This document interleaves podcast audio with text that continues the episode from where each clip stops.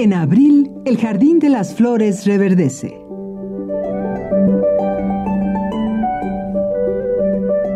Fiesta del Libro y la Rosa 2017.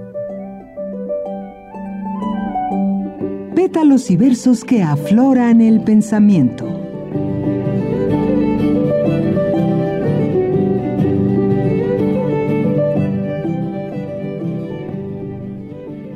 Esta es la segunda transmisión especial de la fiesta del libro y la rosa. Yo soy Luis Flores y estoy muy contento porque estoy con Luisa.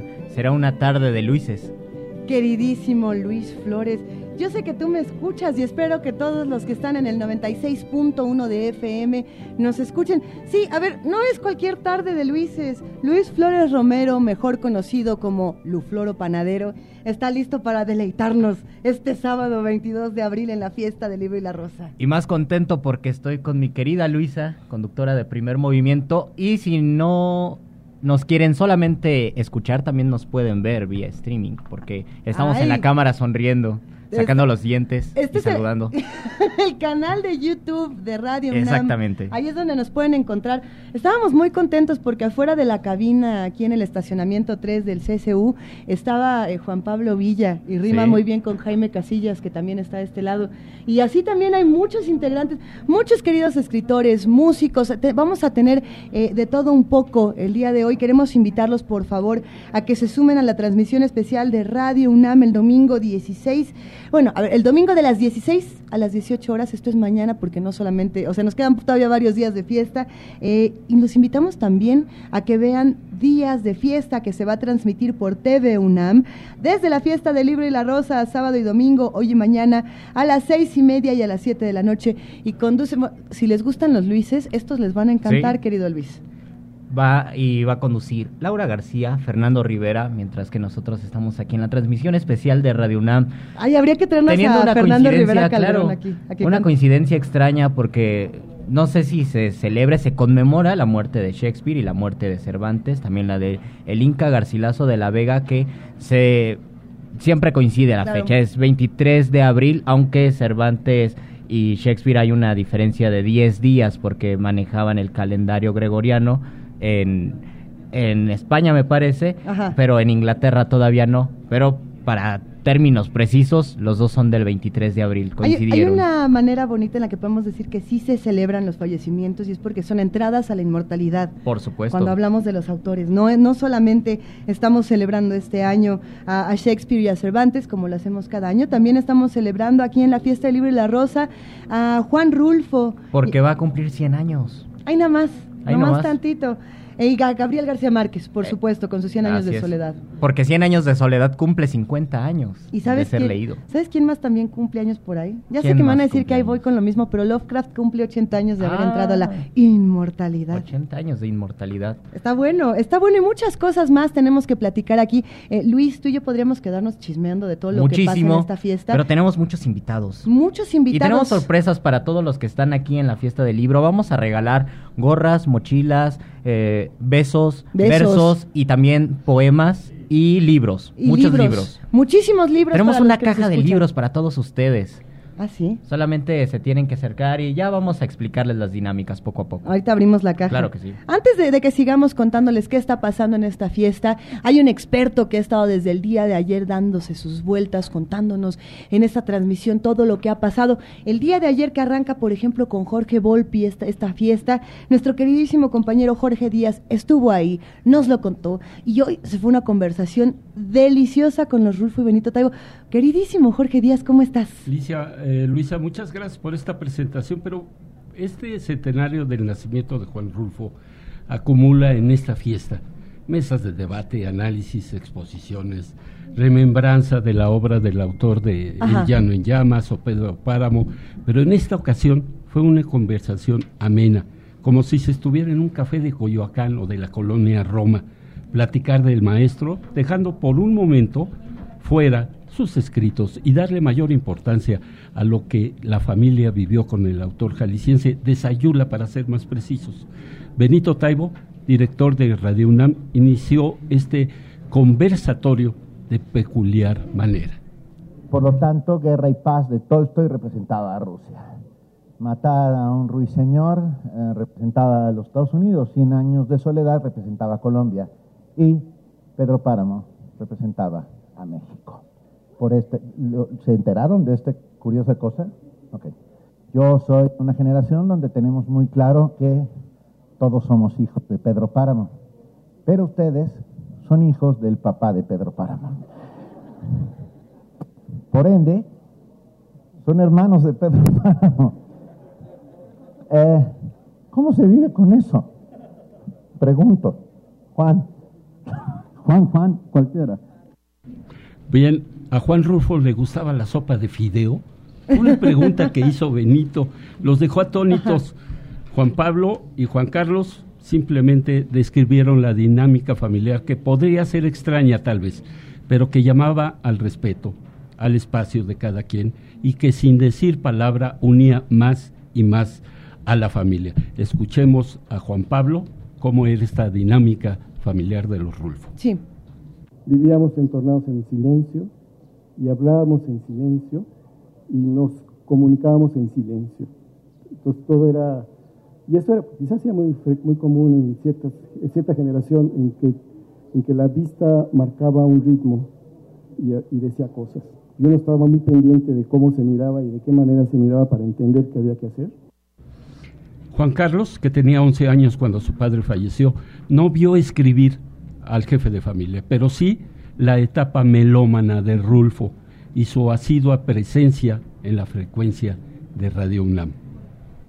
Y este, no era fan de la universidad, ahorita no sé qué pasó, pero, pero me acuerdo mucho de la voz del locutor, me acuerdo mucho de las campanitas, me acuerdo mucho de, del concierto para tal cual cosa, y además él llegaba y te decía, mira, ya conseguí la versión de Carmina Burana integral, donde son varios discos, son siete discos, y y empieza con toda una letanía de todo lo que pasó en el Ágora, que era cuando compraba los discos en el Ágora, luego Gandhi.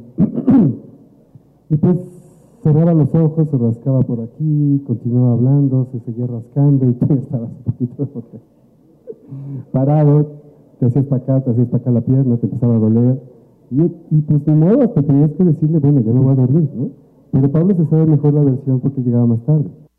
Bueno, eh, a altas horas de la noche llegaron a platicar con su padre porque no dormía, leía, escribía y escuchaba música clásica y dicen sus hijos, de repente, alguna ranchera de aquellas, esas pegadoras. Vamos a escuchar nuevamente a Juan Pablo, quien nos habla de esta etapa del maestro Rulfo.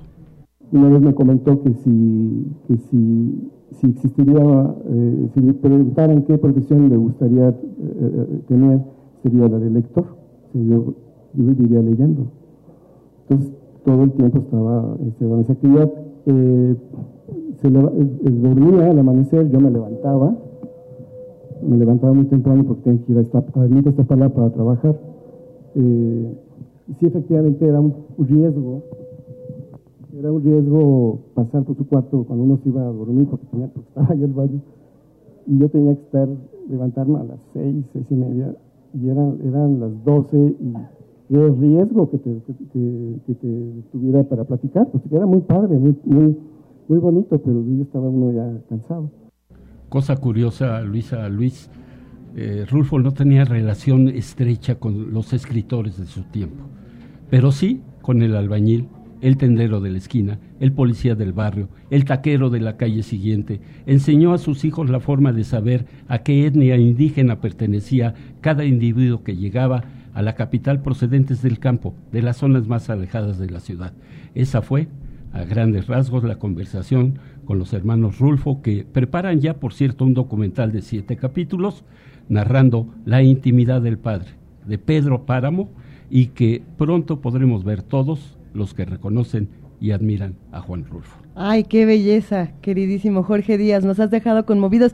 Eh, para todos los que no pudimos estar a esa hora, bueno, y ahora tenemos una, una deliciosa probada, ¿habrá manera de verla en algún espacio, de que se suba en, en, alguna plataforma esta conversación? Por supuesto, eh, me parece que incluso quieren transmitir esta serie de siete capítulos en televisión Eh, por supuesto, TVUNAM tendrá que participar eh, activamente en esta dinámica, pero hasta que anuncien, cuando ya esté listo, cuando ya esté terminado, que le falta creo que un 5% para terminar los siete capítulos, que se hicieron muy pocos, este, porque dice Juan Carlos, ahí la información de mi padre pudo haber eh, estado en 20 capítulos, pero tratamos de hacerlo en 7 para que todo el mundo se enterara de la obra del maestro. Y definitivamente es una manera muy humana de acercarse al autor, tal vez por otra vía, tener un contacto íntimo con él.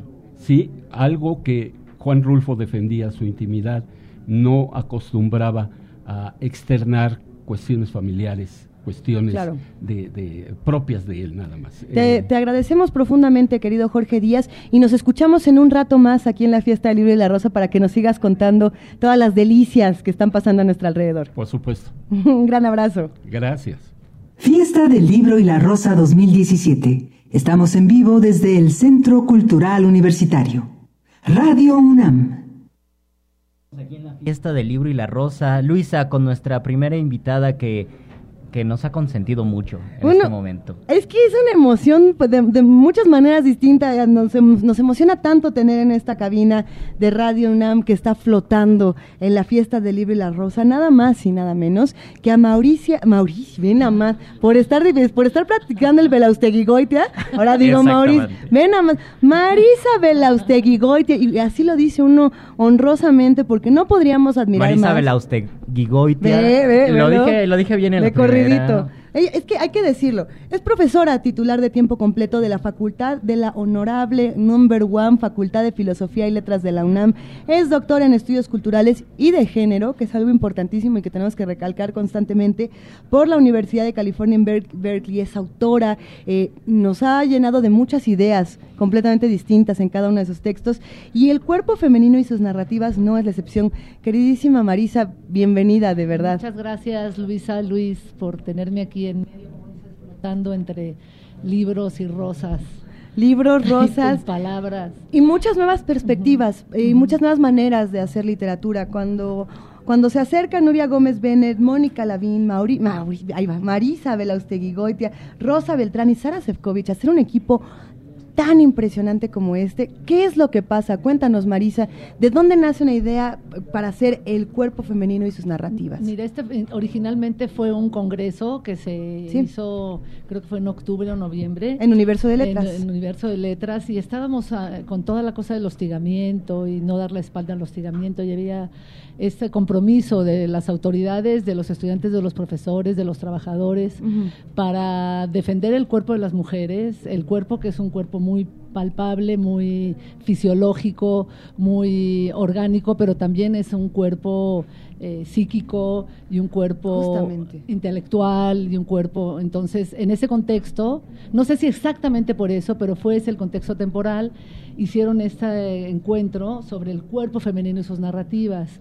Eh, subrayando el asunto de cuerpo, ¿no? Y estábamos en la universidad con esas espaldas, ¿te acuerdas, no? De las espaldas donde se inscribía eh, yo respaldo. Eh, a la UNAM en contra del hostigamiento y bueno, las espaldas dicen muchas cosas y el libro habla de las espaldas, habla de las lenguas, habla de, del cuerpo de las mujeres intentando hacer algo que tiene más o menos 20 años, desde los estudios de género del feminismo, pero también disciplinas como la antropología, que es intervenir sobre esta separación, esta administración que se da desde el sistema patriarcal, entre otros, de que la razón y la intelectualidad la tiene, digamos, los hombres y viene, proviene de la mente, y la parte más corporal, orgánica, emotiva, es de las mujeres y es algo emocional. Eh, cuando nosotros hablamos de cuerpo, y el cuerpo de las narrativas, lo que estamos haciendo énfasis, y lo hacemos sobre todo desde el feminismo y los estudios culturales, la antropología, es que el cuerpo es un ente intelectual, el cuerpo es un ente emotivo y, digamos que enmendamos un poco la plana de Descartes, a un pensador que inaugura justamente estos dualismos, le, le le mentamos, iba a decir, no, no mentamos nada, le, enmendamos la plana a dejar. le mentamos, bueno, de una forma muy amable y le decimos, no, la, la razón y la emoción pueden surgir del mismo continente, del mismo lugar, y ese es el cuerpo. Y ahí, fíjate, Luises, ahí lo que hacemos es eh, intervenir, interrumpir este binario donde a nosotras nos dejan en la repartición de la, razón y la intelectualidad, que es lo que dan para el espacio público, a la escritura. Ahorita yo eh, oí hablar de Juan Rulfo y decía, claro, Juan Rulfo nunca va a decir que escribe desde el cuerpo, porque el cuerpo de la escritura era un cuerpo de la masculinidad. Las mujeres tenemos que decir el cuerpo de la escritura porque estamos reivindicando, un, no es un hallazgo, es como una intervención, es una política de la escritura que establece que no hay cuerpo y mente, que lo que hay es un cuerpo hablante, pensante, deseante, a veces delirante, a veces completamente efectivo y mesurado, desde el cual escribe. Y ese sitio lo hemos reivindicado las mujeres. Los hombres no tienen que decir escribo desde el cuerpo, porque tenían los lugares de enunciación absolutamente a su disposición. Y la escritura femenina no se inventa, pero recurre al cuerpo para recurrir a un continente, a un territorio de donde se puede apuntalar.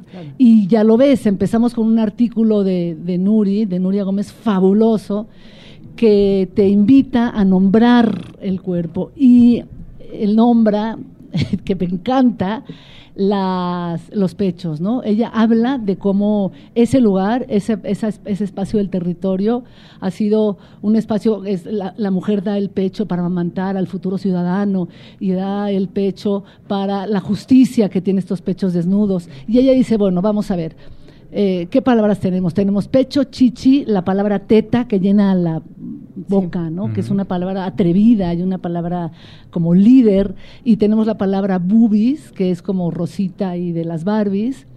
Y las mujeres apropiándose de su cuerpo, también se apropian de partes como los pechos que han sido muy, te iba a decir manoseados, pues sí, perdón, eso, han sido manoseados han sido, y han sido representados como la justicia, Luisa. Exacto. La, la justicia desnuda como natural, como próvida. Y, y luego las, las, las chicas de Femen que se encueran y enseñan, no los pechos, las tetas, las encierran y, ellas demandando, demandando justicia, como si la justicia de Orozco se desborrachara y saliera gritando, nos están robando los expedientes, ¿te acuerdas de ese? Ahí, ahí entraría una pregunta interesante. Actualmente, ¿a quién le pertenece el cuerpo? Y, y específicamente el cuerpo femenino, porque podríamos abrir la discusión de si desde la literatura o desde otros espacios el cuerpo le pertenece a las mujeres mismas a los hombres que lo nombran, a, los médicos, a los presidentes, al mismo Estado.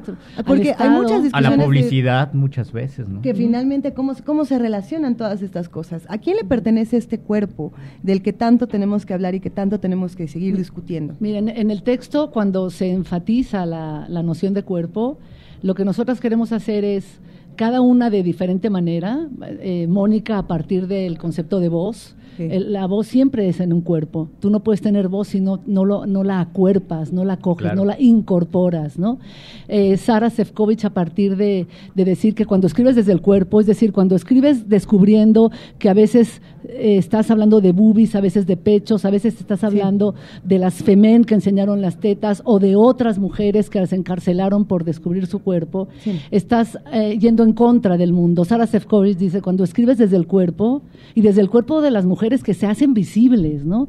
Mira, ah, cuando, cuando nosotros decimos escribimos desde el cuerpo, quiere decir que las mujeres no están nada más eh, nutriendo y favoreciendo el cuerpo de los otros y como las mujeres madres de los 43, de los feminicidios, del ABC, tantas madres que están buscando los cuerpos de los otros en este país de desaparecidos. Lo que nosotros reivindicamos aquí, desde luego, es este acto político de hacer aparecer lo que nos han quitado, que eso es una cosa femenina impresionante. Las mujeres son las que buscan, pero nosotras revertimos esto, lo invertimos y decimos, bueno, escribir desde el cuerpo es cuando las mujeres no solamente están buscando los cuerpos desaparecidos, sino que están haciendo aparecer su propio cuerpo. ¿Y cómo haces? A partir de la escritura, el ejercicio de la voz, aparecer tu cuerpo. Hemos, hemos hablado en ocasiones anteriores de proyectos que tienes eh, literarios, de, activismo, si se puede decir así. Por ejemplo, podemos hablar. Sí se puede, se debe. Se debe, está bien. Mujeres en espiral, por ejemplo, y muchos otros que para, que para muchas de nosotros y para muchos de nosotros son ejercicios admirables y encomiables y que además hay que defender en cada uno de los espacios. Eh, y El cuerpo femenino y sus narrativas, este maravilloso libro que publica la UNAM, no es la excepción. ¿Dónde lo encontramos? ¿Cuándo? ¿A qué hora? ¿Dónde lo vemos? ¿Dónde te, dónde te pedimos que nos lo firmes? Cuando ya lo ah, tengamos listo. Mira, eh, creo que este, se acabaron aquí, que, que ya se agotó, qué bueno, hay que celebrar que se agotó este Se agotaron, ¿y sabes por qué se agotaron? Fíjate, ahora que lo presentamos con Nuri y con Mónica, Rosa estaba desde luego con lo de García Márquez y Sara se, se, disculpó, pero tiene un, un artículo súper potente. Lo que estábamos viendo es que lo que hace escribir desde el cuerpo es eh, obligarte a tomar la palabra y tomar la palabra es un asunto de tener voz. Y cuando tienes voz, lo que estás haciendo es un ejercicio de acción. La escritura que nosotras llamamos apuntalada desde el cuerpo es una escritura que lleva a moverte. Ustedes que están en primer movimiento, es un primer movimiento que tiene que ver con nombrar, un segundo movimiento que cuando nombras tu cuerpo, nombras tus emociones, nombras cuando estás cansada, nombras, imagínense estas mujeres de los 43 y del ABC y de tantas, de tantos feminicidios, nombrando también su cuerpo. Los cuerpos de las madres y de muchas de las líderes, incluyendo el de Nestora Salgado, desaparecen para hacer aparecer otros, como Antígona, ¿no? Que desaparece para, o como La Llorona. Hay tanta literatura y tantos mitos que tenemos que invertir, Luisa, que tenemos que tomar y hacer que las mujeres, además de buscar cuerpos, hagan aparecer el suyo. El, mismo Shakespeare tenía ejemplos precisamente de estas metáforas, cuando tenía a Lavinia, por ejemplo, que tenía que denunciar todos estos acosos, toda esta opresión masculina y bueno, le cortan los brazos y la lengua, ¿no? Entonces tenemos ejemplos desde la literatura más clásica y que la contemporánea tiene una responsabilidad de ejercer y de seguir eh, y me gusta, luchando. Me gusta mucho que, menciones eso y además hacer un énfasis muy importante en nuestra universidad pública, ¿no? Y en contextos como este, que la literatura no es algo nada más que, que, que, lees en un sillón y te enriquece, la literatura es, es un primer movimiento, es un segundo movimiento, es un tercer movimiento, es algo que te lleva a la acción y a la acción de buscar, pero también de buscarte a ti misma. Y en eso las mujeres han llegado tarde porque el ejercicio de encontrarse a sí mismo de los hombres es milenario. En cambio, el ejercicio de mujeres de buscarse a sí mismas no es tan tan antiguo. Definitivamente necesitamos mucho que aprender, pero sobre todo mucho que desaprender y mucho que desautomatizar estas prácticas. Eh, el hecho de pensar el cuerpo como un territorio de peligro, también tenemos que pensarlo como un territorio de expresión estética, de expresión de pensamiento crítico y demás cosas que pues estamos dando los primeros pasos, me parece. Y seguiremos. Cultura UNAM, Universo de Letras, la Coordinación de Difusión Cultural. La UNAM se ha encargado de traernos este bellísimo libro, El cuerpo narrativo, el cuerpo narrativo, el, cuerpo femenino y, sus, narrativas. El cuerpo narrativo, es correcto. Marisa, de verdad que siempre es un honor platicar contigo y todos los días que nos llegamos a ver y que llegamos a charlar aprendemos muchísimo. Es, es un privilegio, de verdad. Muchísimas gracias por acompañarnos. Muchas gracias a ustedes. Muchas gracias, Marisa. Acá seguimos.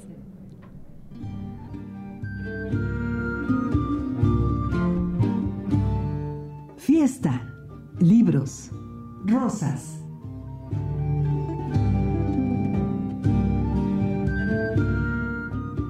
Fiesta del Libro y la Rosa 2017. Radio UNAM transmitiendo en vivo desde el Centro Cultural Universitario.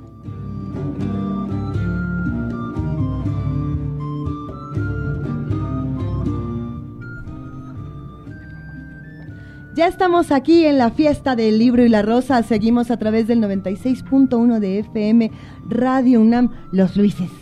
Y préndanle a su internet porque también nos pueden ver vía streaming en el canal de Radio UNAM. Así que si quieren conocer cuál es el cuerpo de Luisa y cuál es el cuerpo de Luis, aquí estamos, nos pueden ver. Pero María Isabel Austegui Goitia diría que nuestro cuerpo también es nuestra voz. Así es. Por lo mismo, si no nos ven, no nos vean y si sí nos ven, ahora sí que también vénganse a la fiesta, dennos un apapacho, vamos a platicar. Tenemos más libros y más cosas que discutir. Luis, este libro en particular a mí ya me está poniendo nerviosa, yo ya, ya quiero hablar aquí con con un tal Rodrigo Morlesín, que no estamos ni para decirles ni para contarles, que nada más de verlo sabemos que va a ser una conversación así deliciosa. Trae un perro, bueno, trae un Elvis. Rodrigo, para, nosotros es un placer, ¿cómo estás? Muchas gracias, muy bien, gracias. Aquí disfrutando de la feria.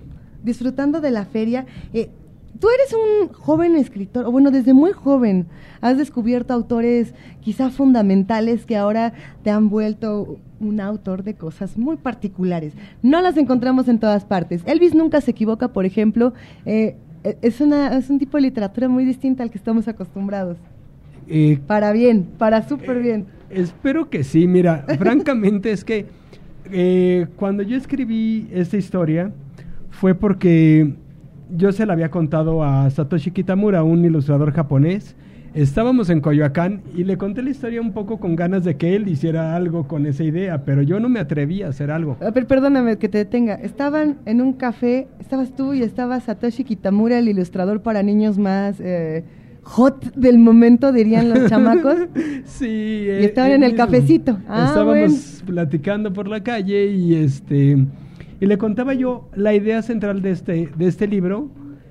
Y para mi sorpresa lo que él me dijo fue, escríbelo, es una buena idea. Y yo oh. dije, no, pero, pero yo no, yo, yo diseño libros para niños, edito, traduzco, este, pero, pero eso de ser escritor es una gran cosa de la cual pues no me sentía preparado y creo que ahorita todavía no me siento Pero ¿cómo se convirtió ese no en un sí? Lo voy a hacer. Eh, porque bueno, me insistió que lo hiciera y y tardé un tiempo, la verdad, francamente tardé un tiempo.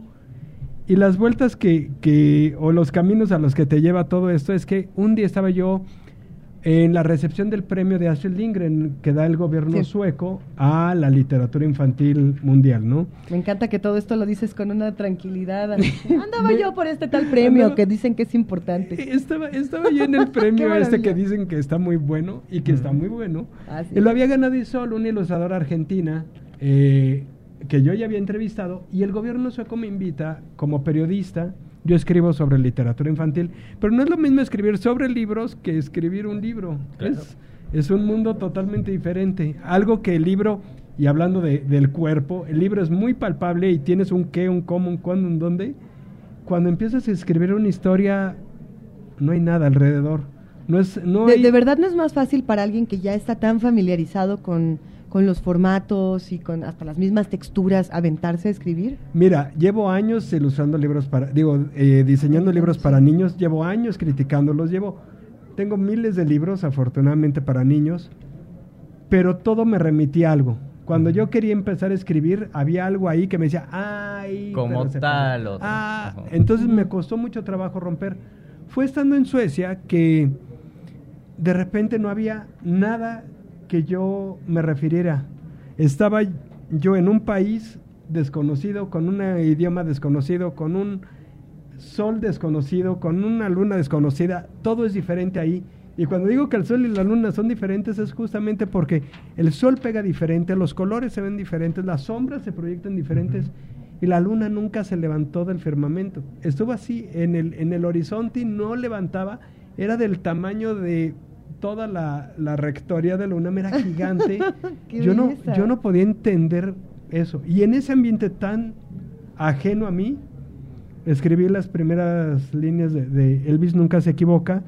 ¿Quién es Elvis? Elvis es un perro callejero, que es el que cuenta la historia y que era una de las cosas que yo tenía claro que iba a suceder, que el cuento lo tenía que contar el perro y no el amigo del perro, el niño o la niña. Ajá y cómo a mí lo que me lo que me motivó a escribir el libro ya que me empecé a animar y que empecé a soltarme era el chisme.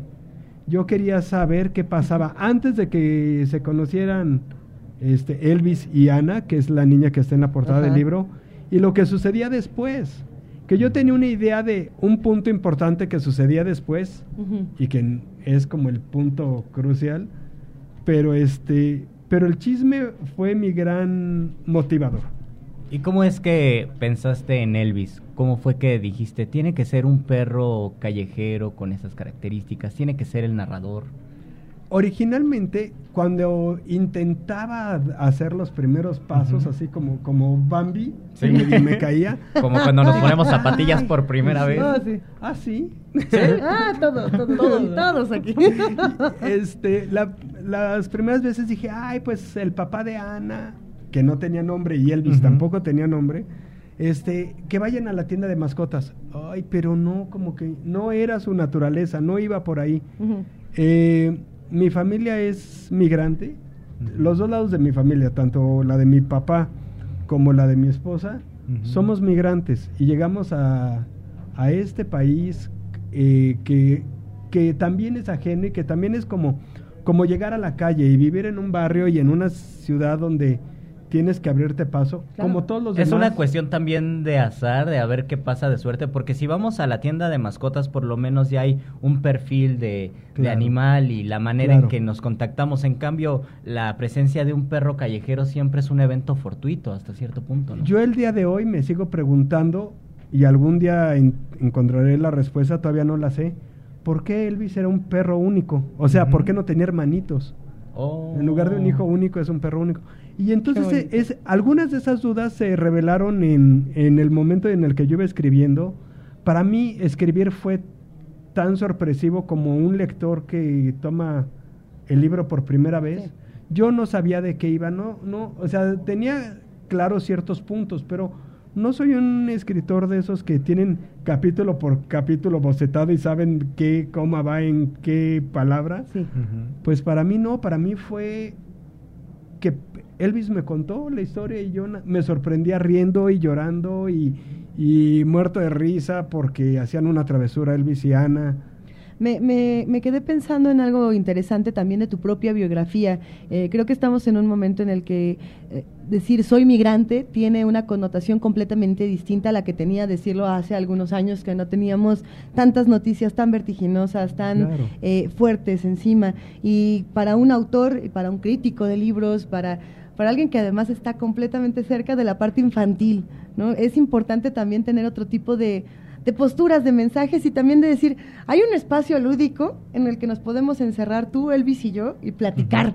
Y no va a pasar nada en este espacio, ¿no? ¿Cómo se vive eso? O sea, todas estas palabras que tienes que reunir para crear espacios lúdicos en momentos tan difíciles. Pues mira, eh, no sé si conozcan un libro que se llama Donde viven los monstruos, de Maurice Sendak. Maurice Sendak decía, yo escribo. Y el editor es el que decide si mis libros son para niños o, qué va a pasar con eso, ¿no? Ajá. Y yo lo que, lo que mm, creo que me pasó un poco lo mismo. Yo escribí la historia de Elvis. Yo soy muy cercano a la literatura infantil, pero no lo hice intencional como un libro para niños. Conté la historia que Elvis me, me, platicaba, conté lo que tenía que contar. Y hubo una noche de sábado para domingo que me desperté y sabía cómo terminaba. Y lloré todo el fin de semana pensando en que hasta ahí daba. O sea, la historia le podía no quiero que termine, sí. Claro, pero también es una especie de descanso en el que yo dije, esto es, esto es. Y, y cuando hay gente que lee el libro y me dice, es que, ¿por qué es ese final? ¿Y por qué, si tú eras el autor, no lo pudiste hacer diferente? Sí. ¿O por qué no lo cambiaste? Porque entonces no era la, la historia que, que Elvis me contaba, no era esa historia la que tenía que ser contada. Y yo algo que me sirvió al no ser un escritor, sino, vaya, yo me hice escritor a base de leer, al ser ese, ese tipo creativo, pero que escribe, pero un lector, claro. Fue que dejé que la historia fluyera a donde me quisiera llevar. Y cuando comprendí que la historia había dado lo que eh, hasta ese capítulo tenía que dar, porque vaya, tengo cosas escritas no que quedaron fuera del primer libro, sino que ya terminado el primer libro, empecé, seguí escribiendo sobre Elvis, porque Elvis me seguía platicando cosas. Entonces, eso daría para otra historia, pero, pero no ahorita y no va a ser pronto. La cosa es que dejé que fluyera y cuando comprendí que hasta ahí era el momento, fue un poco de descanso, pero también una tristeza y una melancolía que, que creo que, te pasa cuando cierras un ciclo, ¿no? Sea en el trabajo, sea con la novia o con el novio. Aunque haya terminado bien o el mismo, la misma vida te haya dicho, ya por ahí no, siempre es difícil, ¿no? Sí, y este, este, ciclo ya terminó, este, lamentablemente se nos acaba el tiempo para seguir platicando de este maravillosísimo libro. Elvis nunca se equivoca, pero lo pueden encontrar aquí en la fiesta del libro y la rosa, lo edita nada más y nada menos que Tusquets. Hay, hay Además, nada más. en la hay nada colección más. Andanzas, además vamos a regalar unos libros. ¿Cuántos regalamos? Vamos a regalar dos libros de Elvis Nunca se equivoca para las personas que están aquí en la fiesta del libro y la ¿Qué, rosa. ¿Niños o no niños? Tú decides, Rodrigo. Este, uno y uno. Uno y Para uno. Que no digan que, que no somos incluyentes con los adultos. va. La primera, ya llegó nuestra primera, nuestros dos primeros ganadores y además son... ¿Ya eh, llegaron dos ganadores? niña, ¡Oh, niño, qué bien! Ya llegaron dos ganadores. A ver si, podemos convencer a Rodrigo Morlesin de que se los firme. ¿Se puede? Claro que sí. Venga. Rodrigo, muchísimas gracias por estar aquí. Muchísimas gracias a Elvis también que estuvo aquí. Eso. Pues nos Y- despedimos, querido Y bueno, Rodrigo. y la presentación es a las 5 de la Ah, a las tarde, así que... en este- Excelente. Si, si no tienen su libro firmado ahorita, Corran. después de la presentación, ahí estamos. ¿En qué parte lo vas a En el presentar? Gabriel García Márquez. Ah, Muy bueno, bien. aquí cerqui- eh, nos Ah. echamos a correr y te alcanzamos. perfecto. Un placer, Rodrigo. Felicidades. Gracias a ustedes. Gracias. Gracias.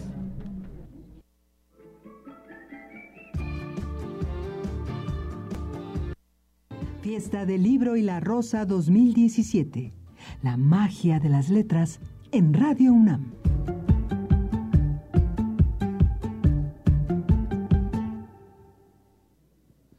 Yo ya me voy a morir a los desiertos,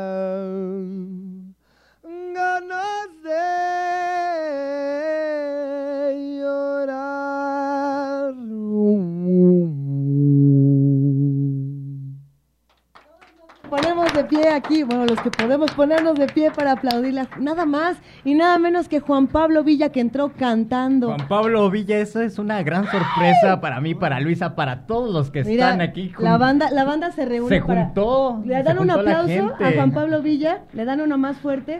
Si no lo alcanzan a escuchar es porque están detrás del cristal de esta pequeña pecera flotante. Juan Pablo Villa, siempre es un honor encontrarte. ¿Qué, qué estás haciendo en esta fiesta? ¿Y por, por- cómo, cómo te acercas cantando para acá? Eh, qué, qué sorpresón, nos pones felices. Lo planeamos hace dos años. Y bueno, pues hoy, hoy salió. Ajá.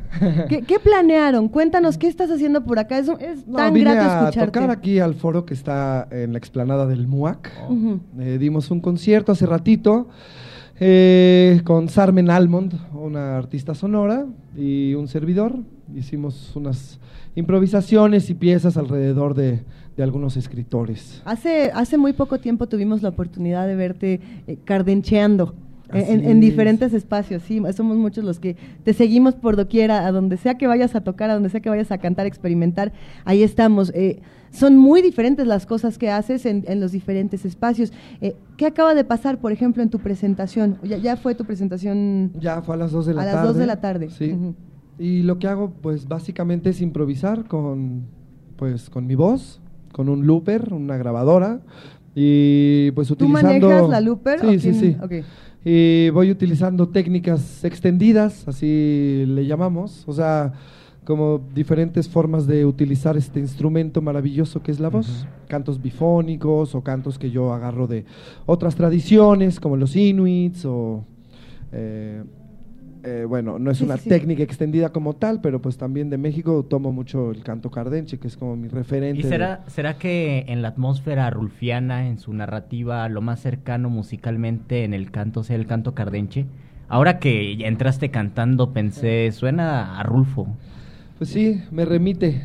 Eh, no sé si sea lo que más pueda, porque bueno, eh, no sé, por ahí está, pues están los corridos y los corridos pues también pueden ser corridos acardenchados, ¿no? Por supuesto. Entonces, pues sí hay algo que se toca, pero también las técnicas extendidas creo que tocan mucho como este universo rulfiano. Eh, tú, tú volviste, bueno, tienes una particularidad que creo que no se había abierto antes. Eh, el canto cardenche es o suele ser exclusivamente de hombres.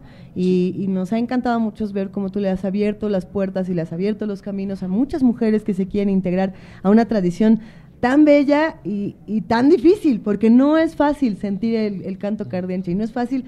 Eh, lo que acaba de pasar ahorita, por ejemplo, a todos nos dejó un, un nudote en la garganta, no sé cómo retomar desde ahí. ¿Cómo, es esta experiencia, precisamente tomar algo, una tradición tan tan profunda y abrirla a, diferentes personas que no, no, particularmente estaban integradas. Sí, el canto cardenche, pues hace ciento y cacho de años, pues se daba nada más con los hombres, aunque había una parte del cardenche que la cantaban las mujeres, que eran las, las eh, pastorelas, o sea, como la canción religiosa, ¿no?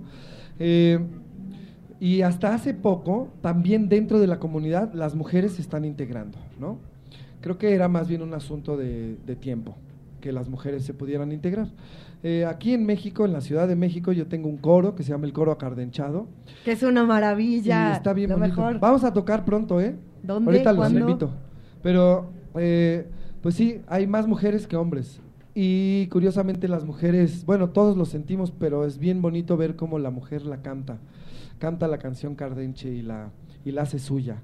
Y la hace igual, así, plañidera, sufrida, lastimera, así con espinas. Y, eso también nos da, nos da espacio para decir que sí, en toda fiesta también hay una carga importante de dolor cuando no podemos. Eh, tenemos esta fiesta llena de libros, llena de autores, llena de talleres, llena de, palabras, de conversatorios maravillosos y también estamos eh, eh, en un momento muy difícil para nuestro país. Yo creo que no podemos como disociar estas realidades, sino que tenemos que integrarlas el cardenche es una manera, la lectura es otra.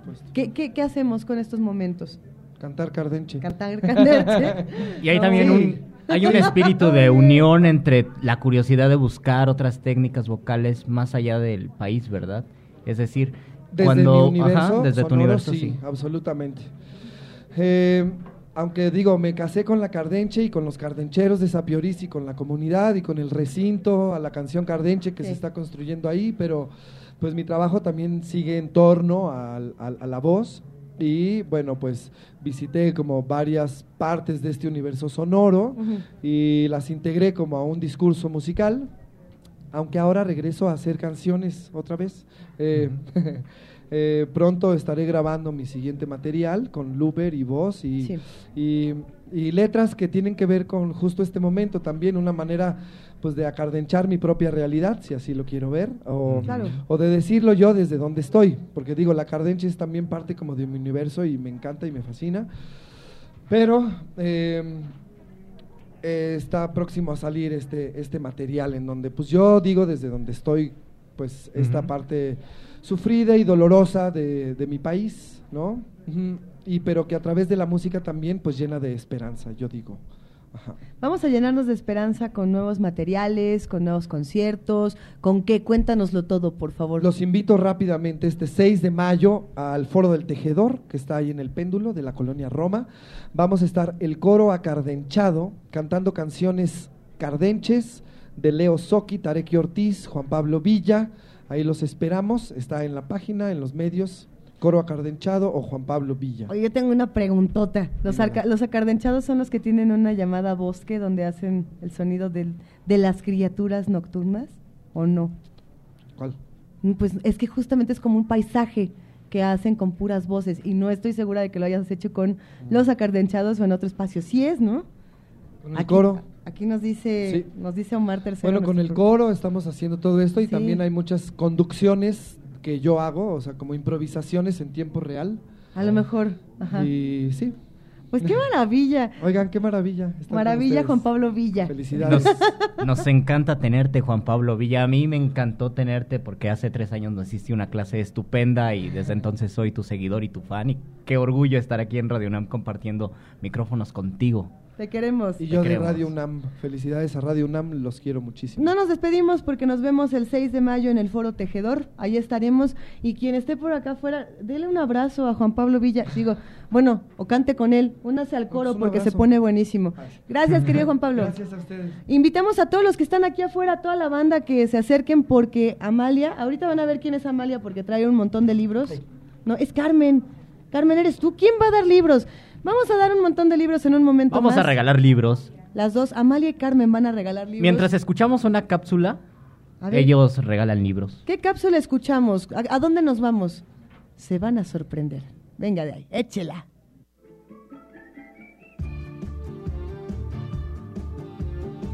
Fiesta del Libro y la Rosa 2017. La magia de las letras en Radio UNAM.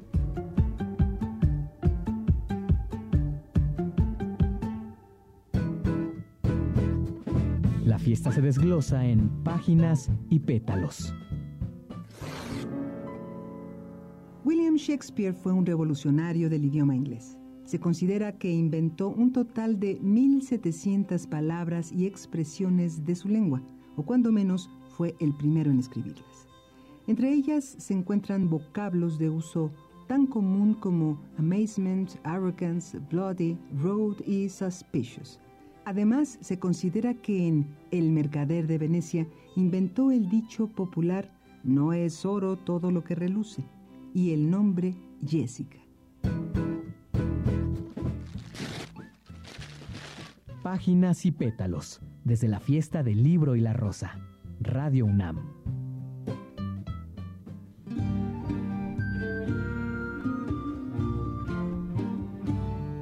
Fiesta, libros, Rosas.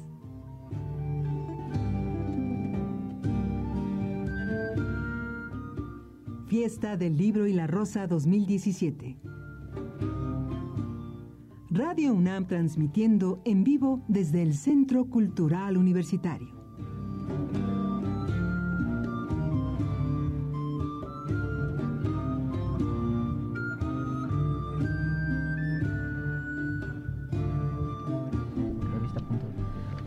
Son las 4 de la tarde con 52 minutos aquí en la fiesta del libro y la rosa. El tiempo no pasa, estamos flotando en una pecera radiofónica sonora que además regala libros, que además comparte con los autores, con los editores, con los creadores. Y también nos regala revistas, una de las revistas más bonitas que yo tengo y que he coleccionado, la del la de punto de partida que lleva años y años. porque te ganas los concursos de punto no, de partida. No, es porque todos hemos publicado, muchos hemos publicado en punto de partida y eso es eso es muy lindo, entonces pues hay que hablar de nuestra revista, la revista del universitario, punto de partida, y para eso ya tenemos a nuestras invitadas.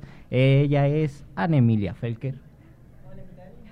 Ana Emilia Felker, es un gustazo conocerte, periodista, ensayista. Eh, bienvenida a esta cabina flotante, disfruta tu estancia, por favor. Perfecto. Y de este lado, nada más y nada menos que Carmina Estrada, quien se encarga de Tocho Morocho, el proyecto de punto de partida en el que gracias a, a editores y a directores tan abiertos, hay una cosa diferente, hay un espacio único en la universidad. Querida Carmina, muchas gracias como siempre. No, pues gracias a ustedes y gracias al auditorio y gracias a Ana por estar aquí también y haber colaborado en este número de crónica. Es que uno, Carmina y Ana, bienvenidas a Radio claro que sí. Oiga, ¿qué, se, ahora sí que qué se traen, ahora qué nos tiene punto de partida, qué maravilla se trae punto de partida entre manos. Pues mira, el número 202 que es el correspondiente a marzo-abril, que está dedicado a crónica.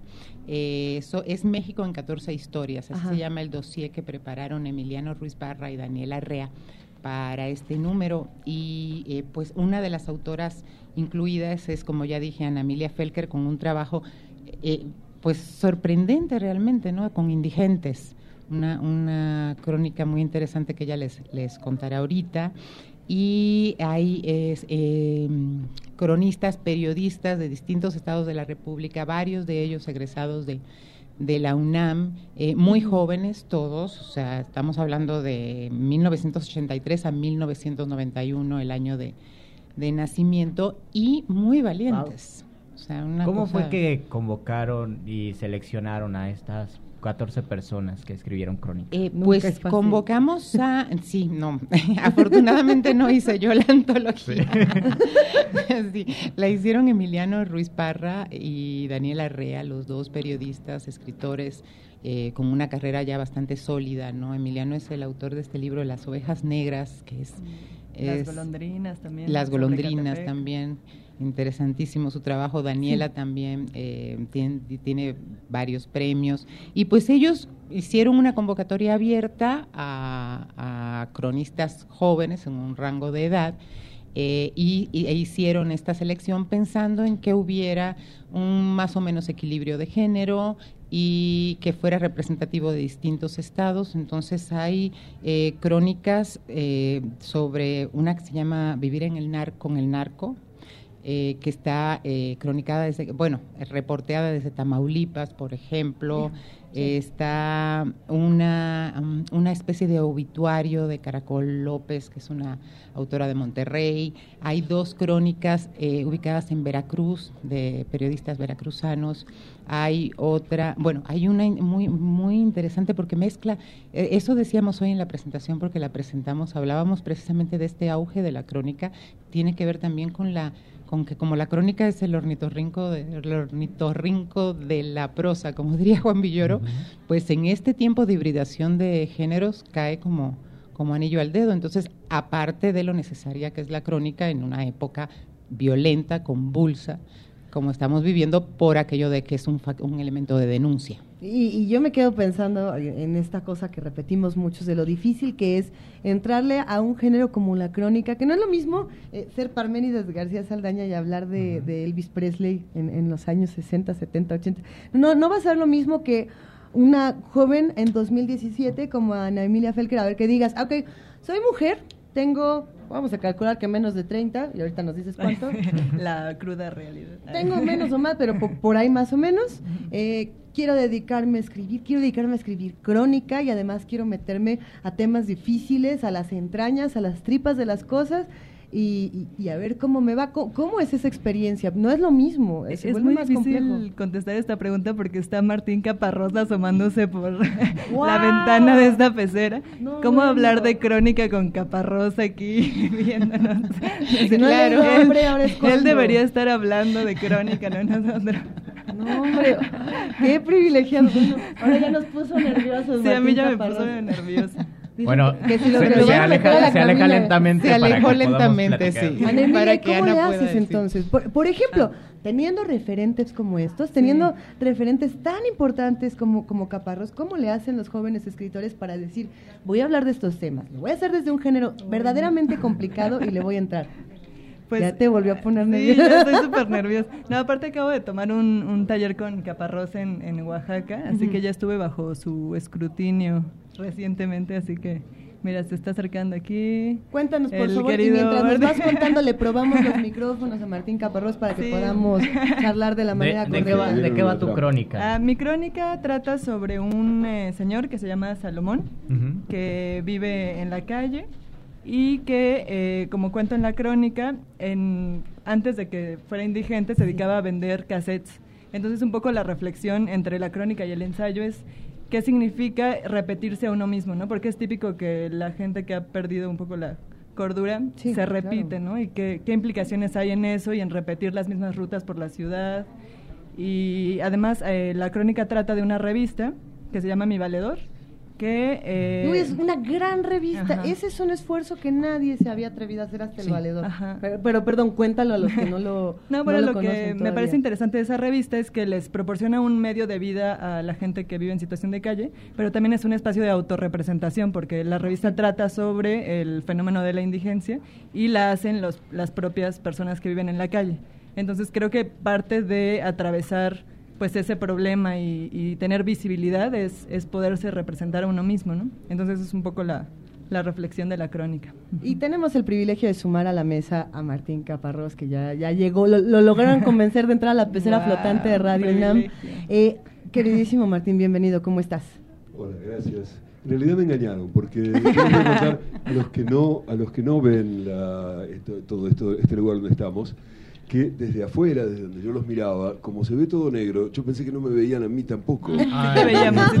Por alguna razón pensé que era recíproco. Y en realidad no, era como suelen ser las relaciones en este mundo, totalmente verticales. Yo los, eh, o sea, yo no los veía a ustedes, pero ustedes sí me veían a mí. Sí, te vimos. Y entonces me descubrieron y en fin, me enlazaron. Gracias. El día de hoy o mañana es tu, es tu conversatorio sobre los cronistas que explican al mundo.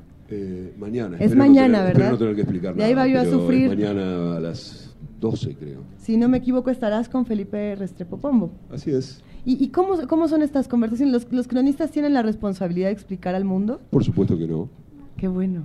¿Qué hacen los cronistas? ¿Cuál es la responsabilidad? Puede ser breve, puede ser breve la, charla esta de mañana, porque la respuesta es eh, absolutamente tajante y clara. Quiero decir, este, no, no creo que nadie tenga la responsabilidad de explicar el mundo. Muchos tenemos ganas de contar el mundo. Eh, y contarlo, por supuesto, supone también tratar de entenderlo. Pero la idea de explicar eh, me da la sensación de que es como cuando ustedes me veían por la ventana y yo no los veía a ustedes. Quiero decir, eh, da también una sensación de verticalidad, de que hay alguien que sabe y que entonces les explica a los otros que no saben. Y la verdad que es un papel que no me gusta. Es, es complejo pensar en a quién le toca o no le toca explicar la realidad. Eh, y, lo digo porque muchos leímos y comprendimos, o quizá no comprendimos, pero vivimos de manera diferente el hambre que, que está en nuestro país gracias a tu libro, Martín. Y nos quedamos muy impresionados y con muchas reflexiones. Esa es una tarea que, que los jóvenes tienen que ejercer de una manera completamente distinta, pensando en que ya tienen todos estos enormes eh, referentes, ¿no? Que era lo que decíamos. Eh, por ejemplo, Carmina, ¿cómo, ¿cómo se impulsa desde una revista para jóvenes como punto de partida, que es, ahora sí que es de jóvenes y para jóvenes, cómo se impulsa todo esto y cómo, cómo buscamos estas nuevas voces? Eh, para encontrarnos con Martín Caparros. Es esta Martín, la de Crónica. Aquí miren nomás. bueno, te diré que para mí ha sido, fue una experiencia nueva yo he tratado siempre, durante todos mis años como editora, con poetas, con narradores, con ensayistas. Sí. Nunca había hecho un número de periodistas. Complicado. Eh, no, no, no, fue una experiencia, primero, muy, muy que a lo mejor mm, estoy en una nube y esto no es cierto lo que voy a decir, pero mi impresión es que el medio periodístico es muy generoso. O sea, por, por ejemplo, eh, bueno, Emiliano Ruiz Parra y Daniela, que hicieron la selección, retrabajaron. Claro, también son autores jóvenes, no, no, no sé si eso luego suceda, pero retrabajaron eh, los textos no con ellos. Luego los medios, porque bueno, como me decía Emiliano, no todos pueden ser inéditos porque nosotros escribimos para comer.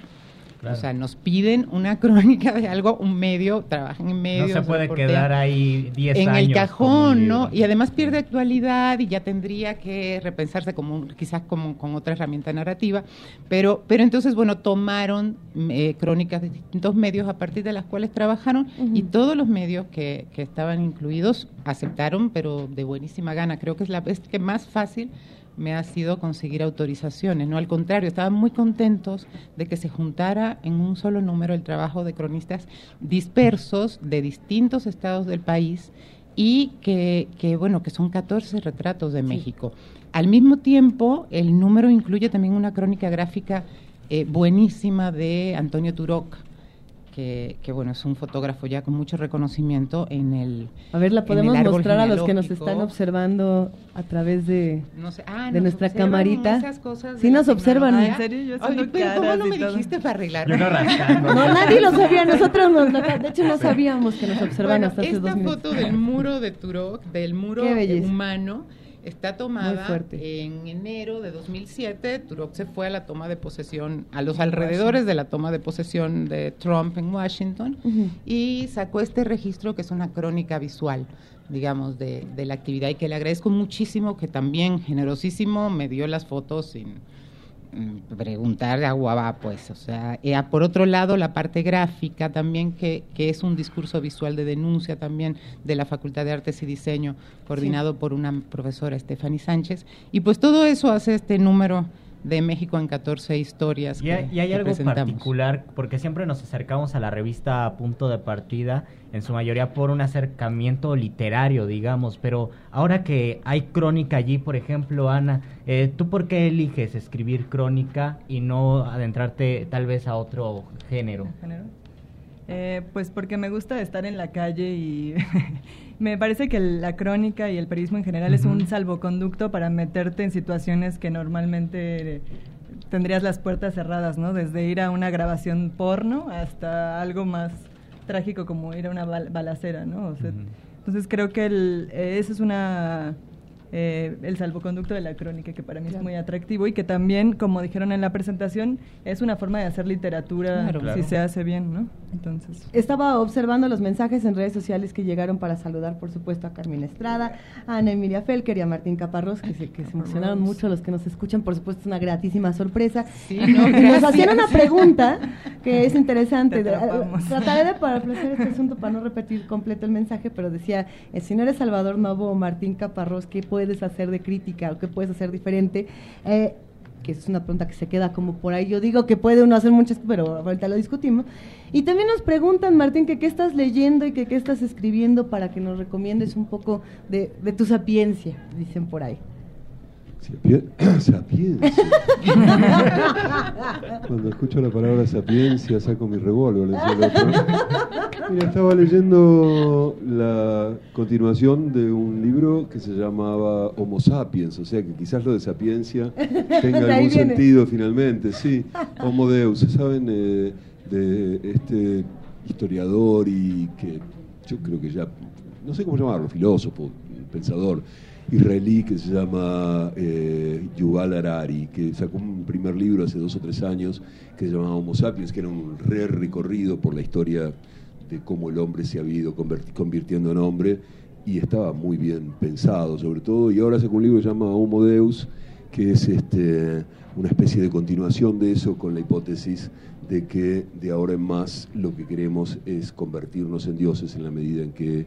Eh, digamos, ya habíamos como pasado por todos eh, los estadios eh, humanos y lo que queremos es este, bueno, vivir para siempre, cada vez más hay como este tipo de, trucos que intentan ver si se puede, no sé, trasplantar los cerebros a computadoras o prolongar la vida por una serie de mm, operaciones y que obviamente la característica del Dios es ser eterno y después otras, algunas otras características. Tienen que ver con el desarrollo técnico en los próximos 100 años y cómo eso nos va a cambiar. Por supuesto es pura especulación, pero es súper interesante, está muy bien hecho. Se llama Homo lo estaba leyendo, no lo terminé, lo estaba por terminar esta mañana y al final tuve que dedicarme a tareas mucho menos nobles. una, una fiesta del libro y la arroz. Mañana, ¿a qué hora nos vemos mañana? A las 12, si entendí bien. A las 12. Eh, para explicar que no puedo explicar nada. Sí. Nos, da muchísimo gusto aún tener muchas más dudas que explicaciones y estar generando preguntas constantemente. Eh, Carmina Estrada, ¿con qué nos despedimos? ¿En dónde podemos conseguir la revista? Te queremos, te La pregunta del millón. Fíjate que fue una sorpresa fantástica, pero se nos acabaron todos los ejemplares en la oh. presentación.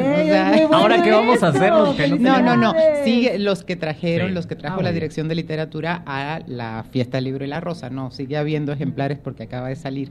Eh, esta revista, la versión impresa se distribuye gratuitamente en escuelas y facultades de la UNAM y van los estudiantes a buscarlas mucho a la, oficina.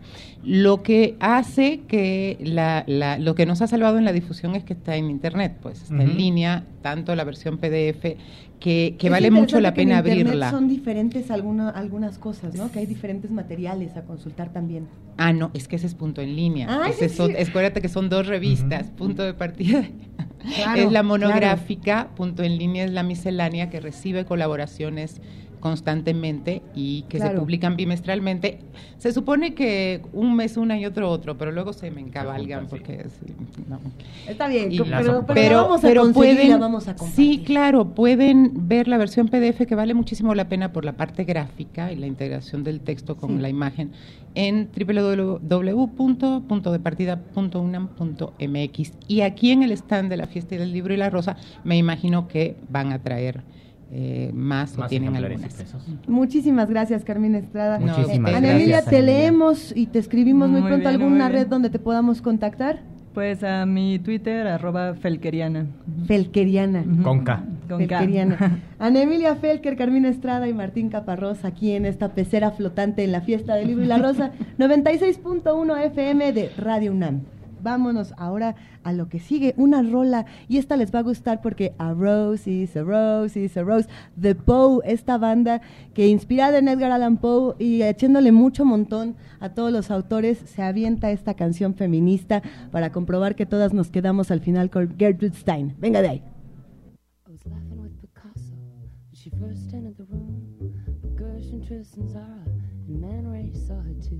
There was never any doubt or would try to take her home. She refused their every move, preferred to be alone. And a rose, a rose is a rose.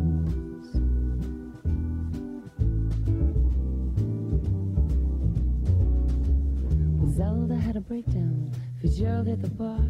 His hand was broken, words were spoken, didn't get too far. Hemingway was smoother, more debonair and fun. But he would say her repartee was meaner than a gun and a rose. A rose is a rose is a rose is a rose, said my good friend Gertrude Stein. But she knows that I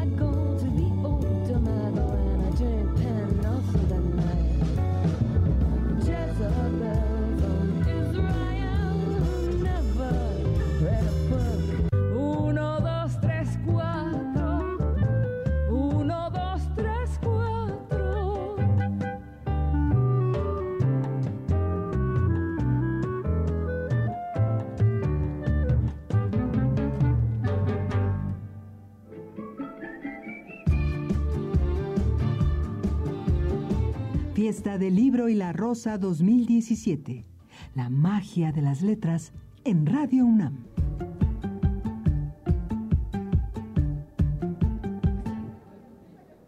Regresamos aquí a la Fiesta del Libro y la Rosa. Ya nos sacaron al sol y eso es muy bueno porque ya, ya hacía falta. No, yo digo que tráiganme mi vampisol. Los admiradores de vampiros en La Habana, tráiganos un vampisol porque está tremenda esta, esta calurosa tarde. Pero además, qué, qué gustazo tener la oportunidad de compartir con todos los que nos escuchan y con todos los que nos ven. Hay regalos. ¿Quién dijo yo quiero un regalo? Pero ¿qué lector quiere un regalo? Sobre todo porque hay regalos justo para el sol. Nada más queremos que nos digan una recomendación. ¿Qué es lo que compraron? Un libro. Alguien que se acerque y nos diga, hola, ¿cómo te llamas? Karen, no he comprado nada, pero me gusta mucho leer. ¿Qué nos, recomienda, qué nos recomiendas leer? Eh, Baluarte de Elvira Sastre. Venga, ¿se la damos? Sí. Oye. Dice, Benito Taibo que se la demos. Ven para acá. Dice que sí. Bueno, vamos a darte a escoger, ya que eres la primera. ¿Quieres mochila o gorra? O libro. O libro. mochila, bien. Es que las mochilas son lindas. Y es que los, libros están buenos también. A ver, ahorita les vamos a seguir contando. Otra recomendación literaria. ¿Cuál es tu nombre? Este, No manden flores de Martín Solares. ¿Cuál es tu nombre? Gloria Villar. Muchísimas gracias, Gloria. ¿Qué prefieres, libro? Libro. ¿Qué libro, qué libro te están regalando nuestros amigos de Radio UNAM? Democracia en Construcción de Enrique Krause. Se lo lleva, lléveselo. Tenemos más cosas, tenemos una mochila y una gorra. Y esta gorra, si no, me la voy a quedar yo para mi vampisol. A ver quién nos está leyendo. Si no, podemos darnos una vuelta caminando. Vamos caminando a ver qué nos encontramos, querido Luis Flores del Mal. Yo quiero regalar una, una bonita mochila a la persona que me recomiende un libro, que me presuma algún libro que ya hayan comprado. Y también Luisa nos va a regalar una gorra. Una gorra. Ah, tenemos más libros además. Entonces, pues vamos a caminar un poco para saber qué es lo que compran las personas. Eh, ¿Qué se compran? Ya vamos a tener que empezar a saltar así sobre ellos. Hola, ¿qué te compras en la fiesta del libro y la rosa? ¿O qué lees? Bueno, ahorita estoy buscando libros del Che este, ando checando esa parte. ¿Cómo cuál nos recomendarías a todos los que queremos ser lectores en esta fiesta? Híjole, algo sobre Beethoven, una, biografía sobre Beethoven. Se lleva su gorra, tome su gorra y disfrute la transmisión. Seguimos aquí caminando, querido Luis Flores, y ya tenemos más lectores. Mm, este, ¿Qué es lo que tengo que decir? Este, ¿Qué quieres leer? Este, Eres micro. ¿Cómo está? Lo abrazamos y nos emocionamos aún más. Y Benito Taibo está también aquí. Hola, Benito. Es que me emocioné porque, a ver, es uno de los mejores dibujantes que hay en este país. Entonces, bueno, no hay que regalarle nada de cómic. Ah, ok. bueno, es que estoy haciendo una cosa sobre Tehuantepec. Entonces, este... Este libro se llama Las redes de la sexualidad en Tehuantepec y puede funcionar para tus futuras investigaciones. ¡Qué gustazo! Las cosas que uno se encuentra en esta fiesta. Hasta luego y seguimos caminando, Luis. Seguimos caminando con Benito. Nos dice Benito que sigamos hacia adelante y, y que nos sigue además. Entonces vamos a, vamos a preguntar. Hola, ¿cómo te llamas? Iñaki, Iñaki, ¿qué tienes en tu bolsa? un libro ¿Un libro de qué? de Diario de Greg 11. Oh, qué maravilla. Iñaki, por tu recomendación te vamos a regalar una bonita mochila de la fiesta del libro y la rosa. ¿Qué, qué les recomiendas a los niños que no les gusta leer? Que lean porque es muy importante y muy divertido. ¿En qué año vas, Iñaki? En cuarto. En cuarto. Bueno, pues ya escucharon a Iñaki y a su recomendación. Mi, mi año favorito era cuarto también. Era el, El mío era quinto. el tuyo era quinto. El de Silvia Cruz, nuestra productora también. No, pero tercero de primaria también es muy divertido porque ahí es cuando empiezas a leer eh, cosas transgresoras para portarse mal. A ver, los que están por aquí, ¿qué leen? ¿Cómo estás? ¿Cuál es tu nombre y qué estás leyendo? a Carolina y pues voy a leer este de Algarabía que se llama La muerte. Entonces, apenas voy a- ¿Te gustan esos temas oscurones? No, en realidad me gusta Algarabía porque siempre maneja temas muy interesantes y pues este pues ¿no? Ade- Además te cachamos acariciando tu libro. Bueno, la revista de Algarabía. ¿Por qué te gusta esta revista? Que tienen temas muy interesantes, además ah, este además como vienen varias definiciones y viene la historia sobre un tema en específico, pues es no sé, muy atractivo. ¿En qué año vas? En cuarto de prepa. En cuarto de prepa. ¿Cuál es cuarto de prepa? ¿Es como primero de prepa, te- cuarto de secu, algo así? Sí, primero de prepa, pero como voy en la UNAM, este, ya salimos, entonces pues ya salí libre, entonces por eso estoy aprovechando la... Es que acabo de exentar las materias y por eso, pues esa es, una, esa es la ventaja que tiene la- la- el sistema UNAM, de que exentando materias, pues ya puedes tener libre y o sea, dedicar- dedicarte a otras actividades, ¿no? A lo mejor entre esas actividades precisamente son la de, de estar leyendo, irse preparando para otras, para el nuevo ciclo, el nuevo ciclo escolar. Y eso, eso pues es lo, es la- es lo más importante que, que en, ese, en, ese, en ese momento aprovechamos para esta, para esta feria, porque empiezas a ver tanta diversidad de, de- de lecturas, de textos, que precisamente uno dice, no, pues vamos a aprovecharlo y a, y a sacar este, este tipo de, de, ahora sí, de ventajas ¿no? de que, que puedas obtener a, a través de, de la lectura. Pues un gustazo platicar con ustedes, Carolina y Francisco. Francisco. ¿Qué libro quieres, Francisco? A ver, tenemos por aquí revistas de punto de partida, este libro de China y México que es bastante interesante. También tenemos mochila, ¿qué se te antoja? El de China y México, de favor. China y México, se va el, el tabique de China y México de la UNAM. Gracias, que estén muy bien. Gracias igualmente. Seguimos caminando. Ah, ¿Conmigo qué? ¿Cuál quieres? ¿Cuál quieres? ¿Mochila, libro? El libro de punto de partida. Te va a encantar. Nos vemos pronto, gracias. Luis, ¿qué onda? Y pues ahora, en lo que nos regresamos a nuestra pecera, vamos a escuchar una cápsula de Vicky Sánchez sobre el libro Los argumentos de los asesinos, mecanismos de justificación en personajes de Juan Rulfo, de Alberto Vital. Regresamos, estamos en Radio UNAM. Entre las actividades realizadas durante el primer día de la fiesta del libro y la rosa, dedicadas a conmemorar los 100 años del natalicio de Juan Rulfo, se presentó el libro Los argumentos de los asesinos, mecanismos de justificación en personajes de Juan Rulfo, de Alberto Vital. Además del autor, la presentación estuvo a cargo de Guillermo Estrada, académico de la Facultad de Derecho de la UNAM, y del escritor Ricardo Ancira, quien señaló lo siguiente. Este título nos adelanta que, en cuanto a temática, el análisis girará en torno a la violencia, a la violencia extrema. El subtítulo, por su lado, especifica el corpus, en especial Pedro Páramo y los relatos que integran El Llano en Llamas, así como las perspectivas elegidas por el especialista. Se trata de un estudio basado en la pragmática literaria, más específicamente en la teoría de los actos de habla y en la lógica informal. Por su parte, Alberto Vital, quien también es coordinador de humanidades de la UNAM, habló sobre la actualidad de la obra de Rulfo, la cual se refleja en su libro. Lo que intenta aportar mi libro es un enfoque que me parece, creo hasta donde sé, no se había intentado, que consiste precisamente en cómo se intenta justificar en general, pero además lo injustificable. Hay personajes incluso que no necesitan justificar el asesinato. Desgraciadamente estas mentalidades, eh, con todos los matices de seres violentos, se encuentran en la condición humana y se encuentran incluso más vivos o por lo menos más visibles que nunca. En ese sentido, eh, la literatura de Rulfo nos desafía constantemente a que la leamos contrastándola siempre con el mundo real, el mundo actual.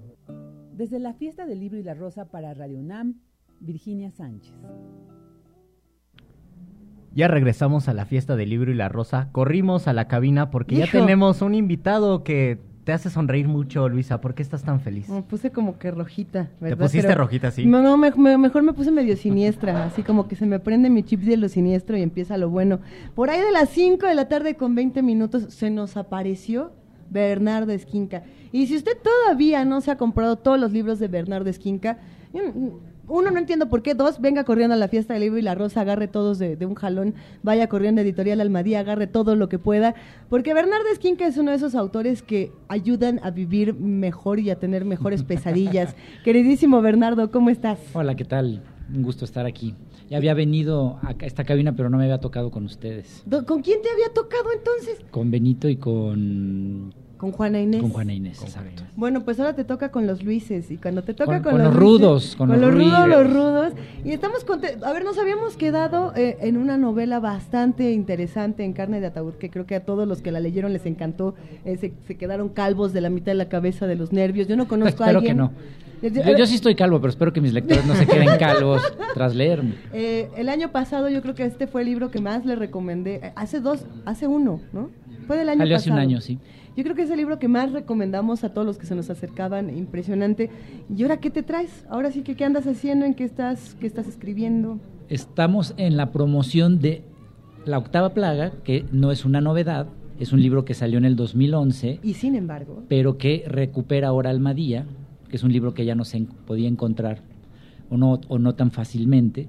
Y entonces eh, salió en otra editorial y ahora Almadía lo recupera porque además es muy significativo que ahora ya hasta el momento lo que va de la saga Casasola ya está todo en Almadía, que son la octava plaga, toda la sangre y carne de ataúd, ¿no? Eso es lo que va hasta ahorita de, de este personaje Casasola, que es, que es mi reportero de nota roja, de lo macabro, de lo oculto, que siempre anda metiéndose en problemas Eh, sobrenaturales. justamente era lo que quería platicar. Eh, no es lo mismo escribir novelas aisladas que aventarse una saga y una de las buenas, pero que además se pueden leer si quitamos estos ladrillitos de, de manera independiente. Esa es la idea. Estamos muy acostumbrados a la novela negra en los últimos años. Creo que la producción de novela negra mexicana está fuertísima y no es lo mismo novela negra que novela de horror.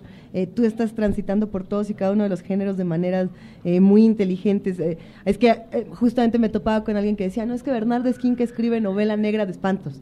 Dije, es que si escribes novela negra de espantos, no es novela negra. Me gusta ¿O qué esa, es? me gusta esa definición de novela negra de espanto.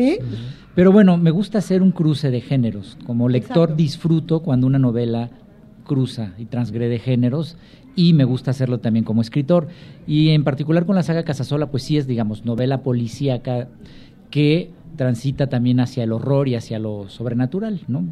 Entonces, eh, esa mezcla, eh, pues no es muy común en la, en la novela policíaca en general, no es común encontrar esta.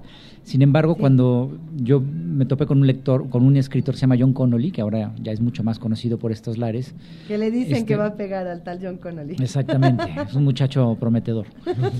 Eh, yo, eh, justo cuando en el 2009 estaba planeando escribir y tomando notas de la octava plaga, leí a John Connell y dije, este es el tono que quiero, es justo esta mezcla que yo no encontraba en otros autores, ¿no? Ese cruce con lo policíaco y lo y el terror, ¿no? Entonces, y bien decías que la saga Casa Sola, que eso es muy importante recalcarlo, se puede leer indistintamente, es decir, no se tiene que empezar por la octava plaga, que es el primer volumen. Si se lee en orden, bueno, hay una secuencia, pero son autoconclusivas las novelas, es decir, la octava plaga tiene su trama que termina y toda la sangre tiene su trama, conclu se concluye, igual carne de ataúd. Es decir, no se necesitan leer los otros libros para entender cada uno. Sin embargo, si los lees todos, eh, tienes una, un espectro mucho más amplio de los personajes que van madurando, van mutando y vas entendiendo todo lo que les sucede en, en muchas más páginas que en una sola novela. ¿no? Y eh, se necesita tener otra otra visión, no sé, otra vibra para escribir novela, a diferencia del cuento. Hay, hay una disposición tal vez de compromiso más largo. ¿Cómo es?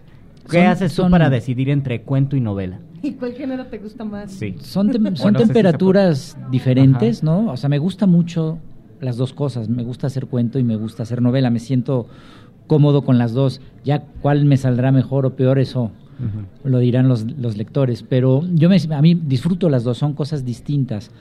Ahora, es una cuestión de intuición para mí, es decir, hay ciertas historias que se me ocurren que digo, esto es más corto, esto es un cuento. Y hay otras historias que mientras le doy vueltas en la cabeza digo, esto es más amplio, esto da para una novela, es la, la intuición que tiene que ir ejercitando cada escritor para poder entender hacia dónde lleva las historias que se le ocurren. Incluso muchas de las historias que se me ocurren, me doy cuenta que mejor no las escribo, ¿no? O sea, es decir, no todo necesita uno llevarlo al papel, ¿no? Yo- Yo creo que eh, esto lo hemos platicado muchas veces, Bernardo, pero lo tendremos que platicar otras 20 mil más. Eh, cuando alguien dice escribo terror, eh, hay como una mirada como de, ah, ah los, los, de, los del Claro. terror, ¿no? Los chavitos. Ahí van Sí. con su género menor y es algo que se repite en distintos espacios y en distintas conversaciones. Y, y sin embargo hay otro grupo de gente que dice, bueno, es que escribes de horror porque el horror vende eh, y no estás buscando una pasión mucho más profunda.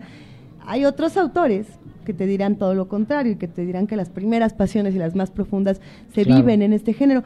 ¿Cómo lo vives tú? Por ejemplo, eh, se discute mucho a Lovecraft en los últimos eh, meses porque pues estamos en el año de, de Lovecraft, ¿no? Se discute muchísimo a, a Poe que toda la vida se discute, pero también se están discutiendo muchos contemporáneos, ¿no? Que a ver si son buenos, si no. ¿Tú, tú cómo has visto estas discusiones? Sí, bueno, yo escribo terror porque no difícilmente podría escribir de otra cosa, no no no, no podría escribir una comedia, no no me saldría, ¿no? Es es decir, uno tiene que ser fiel a sus obsesiones y mi obsesión es esa, ¿no? Hacia las digamos hacia el al lado oscuro del alma humana, me encanta asomarme ahí. Entonces, eh, si me pusieran a elegir entre una novela, ¿no? Me dicen, a ver, elige entre narrar la vida de Santa Teresa de Jesús o la vida de Aleister Crowley, que era en su momento el hombre más malo del mundo, así le habían apodado este mago este esotérico y ¿Nos vamos a poner maldito. telémicos aquí? Ah, qué bueno. Este, Nos pues yo elegiría contar la vida satánico. de Aleister Crowley porque me parece mucho más interesante, pero bueno, esa es mi vocación como narrador. Entonces no podría, no podría, difícilmente podría escribir de, de otra cosa. Pero me gusta, como, como mencioné, cruzar un poco géneros y también en Carne de Ataúd metí la parte histórica, porque es una novela que ocurre en en el porfiriato, ¿no? Entonces me gusta añadir estas cosas. Ahora, respecto a lo que decías de la discusión del terror, eh, los mal llamados subgéneros, ¿no? Esa es la, la- la lucha que tenemos los que nos gusta hacer estas, estos géneros que no podemos permitir que se les diga subgéneros porque solo existe literatura buena o mala, punto, y no hay subgéneros como en el fútbol, la selección sub-17, pues eso es otra cosa. Pero acá eh, eh, a los, mal llamados subgéneros pues son que la ciencia ficción, el terror, el policíaco, la fantasía, pero todos esos el patito feo es el terror. Ante la crítica, cierta parte de la crítica, ante cierta parte de la academia. Esos prejuicios, que lo son, prejuicios, están cambiando y están cayendo poco a poco, pero aún falta mucho camino por recorrer. ¿A poco hemos visto, por ejemplo, en Letras Libres una reseña de un libro de Stephen King? Pues no. Deberían. Jamás y, muy, muy difícil, y muy difícilmente ocurrirá, pero, pero, pero bueno, han ido cayendo. En el ámbito anglosajón, pues sí se le, se le ve con otros ojos, ¿no? Y además tenemos clásicos indiscutibles de la literatura universal, Drácula de Bram Stoker y eh, Frankenstein de Mary Shelley, Ya vienen simplemente ya por vienen mencionar dos. celebraciones buenas de Mary Shelley en los próximos 200 años de Frankenstein en el 2018. ¿no? Va- va- vamos a estar de regocijo todos los que nos encanta el terror. Pero bueno, están estos prejuicios, van cayendo porque finalmente pues la calidad ahí está en muchos autores jóvenes que están abordando el género en México. El género del terror, el género policíaco, la ciencia ficción, la fantasía, sin prejuicios y con mucha calidad. Entonces, poco a poco, las editoriales están dando cuenta, ¿no? De que esto vende, no hay nada de malo en, ver- en Por vender. supuesto, es positivo. Y incluso ya hasta Porrúa tiene sus dos volúmenes de los cuentos de Lovecraft perfectamente anotados, ¿no? O sea, Porrúa, que es una editorial de clásicos, etcétera, se ha abierto a estas cosas, ¿no? Es, es Entonces, bonito ver que cuando miren, nos está visitando habla, Cthulhu. comienza- Está Cthulhu afuera los de la cabina. Los vampiros, se a Invocamos a acercar Cthulhu y se, El sol apare- se se apareció. Cthulhu Ya aquí llegó afuera. Cthulhu. Ni más ni menos, miren nada más. Ven nada más. Cthulhu o Cthulhu, ¿Es, ¿es acaso. DJ Cthulhu? Porque hay un ser que es DJ que siempre se pone esa Pero tú, tú máscara. mencionaste a Lovecraft y mira, se, se materializó Cthulhu. Aquí afuera hay un chavo con una máscara verde, no estamos bromeando. No, no Para es nuestro- broma, Nuestro radio escuchas, una máscara tejida con los tentáculos de Cthulhu, está ser Y primordial que creó Lovecraft. Qué bueno que tú lo puedes ver porque yo tengo que voltear todo mi ser y ya no me escucho en el micrófono. Entonces pero- esto es una señal Justamente. divina de que eh, cada vez más el terror y todas sus criaturas van a encontrar un lugar mucho más privilegiado del que ya tiene Hay- hay para una- bien de los lectores, porque a los lectores les encanta. ¿Sabes que México es el país donde Stephen King vende más libros en Hispanoamérica? O sea, nos gusta este género. Nos encanta. Nos encanta y nos asustarnos, encanta tenemos desde una Francisco relación. Otario, ¿no? que esa es la otra. Y, y solamente Y desde nos- la época prehispánica se contaban, la, la llorona viene de esa, de- de- de- desde entonces. ¿Te parece bien, querido Bernardo Esquinca, si hablamos muy pronto de todos estos temas y, y te vienes otra vez a la cabina de Radio Unama a charlar? Encantado. Porque e- es un verdadero placer escucharte. Puedes Yo llegar en la mañana o en la noche. ¿Cuándo? en la noche. O en la noche quedarte y Sí. después en la mañana. ¿Cuándo se presenta la octava plaga? ¿Dónde, a qué horas? ¿Ya se El miércoles, no, jueves 27 en el Centro Horizontal, que está en la colonia Roma, siete y media. Eso. Me acompañan tres estupendos cineastas que son Emilio Portes, Jorge Michel Grau y JM Cravioto, que van a hacer unos trailers como si ya existiera la película. Ay, al mejor estilo de Tarantino y Robert Rodríguez. Exactamente, va a ser como un, un- un greenhouse para que vayan. Va a estar muy bien. El jueves 27, siete y media, Centro Horizontal. Y mientras tanto, corran a Almadía y busquen los libros de Skinka, por favor. Ay, nada más. Queridísimo Bernardo Esquinca, Gracias, te nos- aplaudimos nos y te escuchamos queremos. pronto. Muchísimas gracias, Felices Bernardo. pesadillas. ¡Ay! Ese es el de Valdemar, ¿no? Las letras y las rosas inspiran.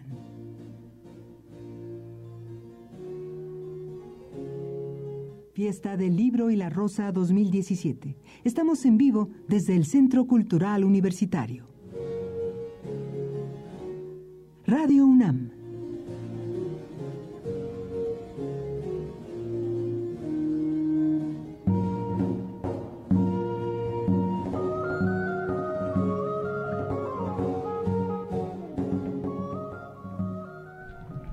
Ya regresamos a la fiesta del libro y la rosa con más sorpresas. Acérquense, vamos a tener todavía más regalos. Y mientras tanto, ya tenemos a nuestros siguientes invitados. Y qué gusto tener invitados de este tamaño en, en la cabina flotante de Radio UNAM. No todos los días podemos escuchar juntos a Pilar Jiménez y Álvaro Uribe, que son eh, para muchos de nosotros personas fundamentales en, en la literatura de nuestro país. Eh, Pilar Jiménez, por un lado, es periodista cultural de temas internacionales. Ella ha colaborado en distintos espacios muy importantes. Eh, ya les podríamos hablar de El Universal, Reforma, CNN, MBS y demás. Eh, por otro lado, Álvaro Uribe, yo creo que todos eh, estamos cercanos a, a su narrativa, a también esta parte del ensayo. Él es director en este momento de las colecciones Pequeños, Grandes Ensayos, Relato y, a ver, hay, hay que decirlo, ya voy a aventar estas hojas por ahí. Qué privilegiazo que nos acompañen. Bienvenidos, de verdad. Muchas gracias. Estamos, Gracias por la invitación. Estamos hablando de volcanes y estamos hablando eh, de publicaciones que están más calientes de, que la y de lava. una de las, de una de las colecciones de mis favoritas de la UNAM, porque la colección del licenciado Vidriera, por su tamaño, sí. por los temas que aborda, la literatura del siglo XIX, es bonito encontrarla en el licenciado Vidriera. Creo que es una de las colecciones más lindas y qué bonito tener este libro y que ustedes lo vean porque de verdad vale mucho la pena acercarse a esta colección. Oye, pues muchas gracias. Que te- eh, yo creo que primero hay- hay que agradecerle primero a Hernán Lara Zavala. Él fue eh, el fundador de la colección. Cuando él era director de publicaciones aquí mismo en la UNAM, se le ocurrió fundar estas dos colecciones. Por un lado, pequeños grandes ensayos Sí. y esta que- de la que estamos hablando ahora, Relato Licenciado Vidriera. En las dos colecciones se trata de publicar autores Sí. clásicos, la definición de clásico, bueno, a mí la que más me gusta es la de Borges, que dijo Borges, clásico es el autor que las sucesivas generaciones de los hombres leen con previo fervor. Es una maravilla de Oh. definición. Leer con previo fervor. eh, aparte de eso, también hay que decir, yo, yo más modestamente diría que autores clásicos son los que ya se murieron. Básic- básicamente, eh, dices bien, publicamos autores del siglo XIX, también ahora ya del siglo pasado, del, Sí, del- del Sabines siglo XX. Sí. Claro. Y, y- y se trata de publicar básicamente relatos en el sentido más amplio de la palabra relato. Por supuesto, pueden ser cuentos, cuentos propiamente dicho, o novelas breves, o como en este caso crónicas, que es eh, suele ser la parte de la narrativa, la parte de la literatura narrativa que menos se incluye. A la hora de cuando estamos hablando de narrativa, se nos olvida que una parte fundamental de la narrativa eh, se da en crónicas y deberíamos además, nosotros americanos, digo todos los latinoamericanos, deberíamos eh, prestarles particular atención al género de la crónica porque nuestra literatura, lo dijo Carlos Fuentes, empieza con crónicas. Nuestro- nuestros primeros autores son los cronistas de Indias y, bueno, a su manera, eh, Pilar hablará bastante más y bastante mejor que yo de, de Jaime Sabines.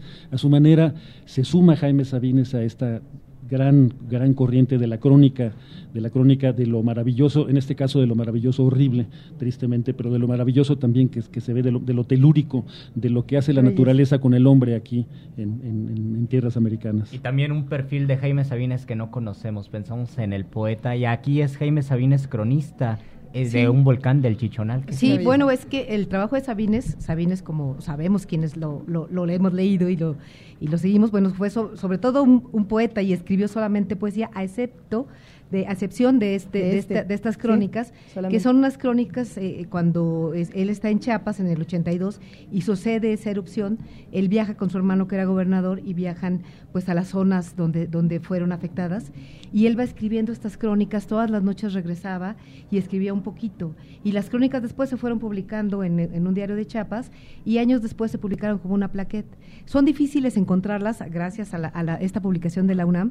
Hubo una previa, un, un librito previo también eh, así pequeñito, lindísimo, de, De- bolsillo también, de Crónicas del de, Volcán de Crónicas sí, sí. del Volcán y esta es la segunda, bueno, la segunda edición, digamos, o ahora en esta colección bellísima. Pero es, es un libro que no es fácil encontrar de Sabines, porque además no está en el recuento de poemas, es lo único que hasta ahora conocemos de Sabines, no poeta, y bueno, pues eh, realmente ahí se ve al poeta, pero al poeta que va contando datos, que va narrando eh, la desgracia y va mirando este, este, este, esta erupción, ¿no? Este volcán. E- Este, este libro en particular, esta, esta publicación en particular, tiene mucho valor sentimental, yo creo que para muchos de los que estamos aquí. En, en mi caso personalísimo, y no por hacer anecdotario personal, eh, mis padres todo el tiempo buscaban este libro porque les tocó vivir en Tuxtla precisamente todo caray. este asunto, leer las publicaciones, y lo buscaban y lo buscaban, y, y fueron muchos años de decirme, es que no vamos a encontrar un espacio donde tengamos reunido todo este trabajo de, de Sabines. ¿no? Entonces, me, me emociona tanto tenerla aquí, pero creo que son muchos los que tienen esta experiencia eh, con la crónica, que, que genera un vínculo emocional muy distinto al de la poesía, al del ensayo, al de la narrativa. Hay algo en la crónica que es quizá para algunos, y no diré que para todos, eh, humano y un poco más. No, no sé cómo se describe esto, Álvaro Uribe. Mira, eh, eh, yo, yo he sido poco cronista, pero eh, sí podría decir que hay una diferencia primero como autor. Eh, en narrar algo que de veras sucedió, que absolutamente de veras sucedió, y algo con lo que estás 100% comprometido, con la verdad de los hechos estás comprometido. Es distinto, a- aunque yo he escrito novelas históricas. si en una novela histórica de alguna manera también es una crónica del pasado, pero siempre tienes la libertad como autor de introducir uno o diez o veinte personajes que no hayan existido, o de cambiar los personajes que sí existieron. Tienes una serie de libertades que no tienes en la crónica. La crónica sí tiene que dar un retrato fidedigno de los hechos, y creo eso como autor es muy distinto, pero sobre todo creo que como lector hay mucha gente que para bien o para mal, yo digo que para mal porque yo soy yo soy cuentero esencialmente, pero hay gente que no le gusta que le, que, que le hagan cuentos, que le cuenten cuentos, que le inventen historias. Y dice, ¿para qué voy a perder mi tiempo leyendo una cosa Sí. que no sucedió, que nomás se te ocurrió? En cambio, una crónica tienes la garantía de que no es una mera ocurrencia, es, es hay un testimonio, la persona que escribe estuvo ahí y le pasaron las cosas que dice que le pasaron y bueno, eso siempre le da un- una calidez, una, una cercanía muy particular a la, a la crónica. Eh, dicho todo lo cual, eh, un cronista también puede mentir, no lo sabemos exactamente, ¿verdad? Pero digamos, eh, eh, tiene En que, efecto. en efecto, de todos modos el cronista eh, selecciona los datos. No, no hay crónica por definición que pueda abarcar todos los hechos, aunque esos hechos sean de un solo día. Siempre hay que seleccionar unos y, hay- y otros se quedan fuera. Bueno, ah, en eso también el cronista está inventando un poco, pero, pero bastante menos de lo que inventaría un novelista. ¿no? Y Yo creo que bueno, ahí es el, el, el tema es interesante porque Sabines decía que la poesía es una forma de biografía, ¿no? El poeta, a diferencia del narrador, no puede inventar, que va contando su historia, ¿no? En el libro que yo escribí sobre la biografía de Sabines, él dice, bueno, mi, mi vida es una larga biografía, mi obra, ¿no? Es una larga biografía. Y creo que esto, eh, por ejemplo, en este caso de las crónicas, que es hasta ahora lo que conocemos, no poesía de Sabines, es una forma también pues del poeta narrando la, la historia, la cotidianeidad de lo que le está pasando y de lo que está viviendo, ¿no? Decía él que el poeta tiene la piel quizá un poco más delgada que el resto de los mortales y quizá eso le hace ver pues como un como un cronista va contando y va va va, va narrando también hechos y datos que ahí que ahí están, ¿no? Y además, este hecho en particular es algo fuerte, ¿no? Y que tal vez en la Ciudad de México no lo conocemos y después de treinta y tantos años menos lo conocemos, pero el hecho de pensar que Sabines con una sensibilidad estaba en el momento de la erupción del Chichonal, pues hay un acercamiento humano y hay un acercamiento poético, aunque haga crónica. Es también una manera de conocer a un Sabines poeta que explora otras vías. Sí, sí, por ejemplo, va contando, hay, hay una parte en el, en el que dice cómo Dios se encabrona con estas gentes, Oh. ¿no? Que son gente muy ya demasiado pobre, demasiado, que han perdido todo, que han perdido la casa, que, pero han perdido también la, la vida de su familia, ¿no? Y que van caminando, él va narrando cómo caminan y cómo van llenos de arena y cómo, y cómo no, no creen y cómo no encuentran de pronto ni los nombres, ¿no? Porque además son eh, sotziles que no saben ni siquiera cómo, cómo, cómo se llaman, ¿no? O no pueden hablar en español. Y él va contando que otros personajes van contando que, que deben aprenderse siquiera su nombre a decirlo en español para cuando se encuentren entre toda esa multitud perdida y, en, y en tragedia, ¿no?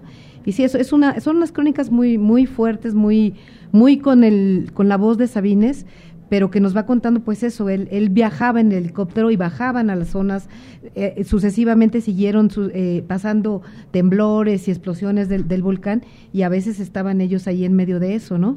Hay, hay una pregunta que me gustaría hacerles a los dos. eh, por, por un lado, porque los admiro mucho y porque hay una parte muy importante periodística y literaria que se tiene que trabajar eh, en un año como 2017. Yo me quedo pensando en quiénes son los periodistas y quiénes son los cronistas que se atreven a hablar en nuestro país actualmente, qué responsabilidades, riesgos tienen.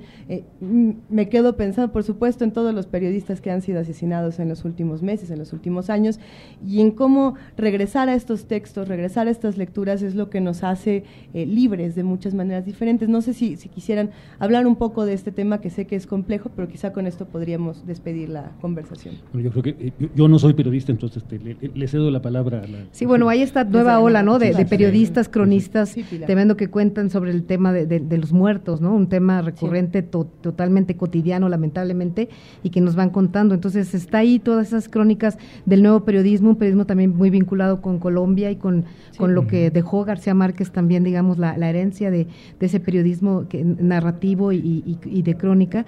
Y bueno, pues todos estos nuevos libros, Sergio González Rodríguez, ¿no? En esa crónica tremenda que nos hace de, de este México, pues de, de- de- en el que vamos contando los muertos, ¿no? Ya, ya no contamos los días, sino la- las, las tragedias, ¿no? Entonces creo que es un género muy, muy vivo al que no puede escapar la literatura, ¿no? En, en este país, eh, esa, esa crónica del, del terror no, no, no puede escapar pues la literatura y por eso vemos también una vinculación entre periodistas y cronistas y lite- literatos pues muy, muy unida, ¿no? Y justamente ahí es donde entran textos tan importantes como este que tenemos en nuestras manos. Vamos a regalar a aquel que se acerque a la cabina de Radio Nama, la cabina flotante, y nos diga en qué año se publican de manera original estos textos. Vamos a regalar unos tenis. ¿Les parece perfecto? ¿Les parece bien? No está difícil, son unos tenis edición Podemos, podemos acercar Rosa. en qué año fue la erupción del Chichonal, ¿no? O es- No. Flores, lo estás poniendo muy fácil, poniendo muy pero fácil. está bien, con eso. Pues ya, ya- ya la puso, sí. Con eso nos vamos a despedir. Qué honor tener en esta cabina a Álvaro Uribe y a Pilar Jiménez. De verdad, muchísimas gracias y gracias por un trabajo tan importante para todos los que queremos leer y escribir de maneras distintas. Sí, bueno, y qué, pa- qué padre que con esta colección ya están las crónicas del volcán, bueno, muy accesibles, están en todas las librerías de, de la UNAM.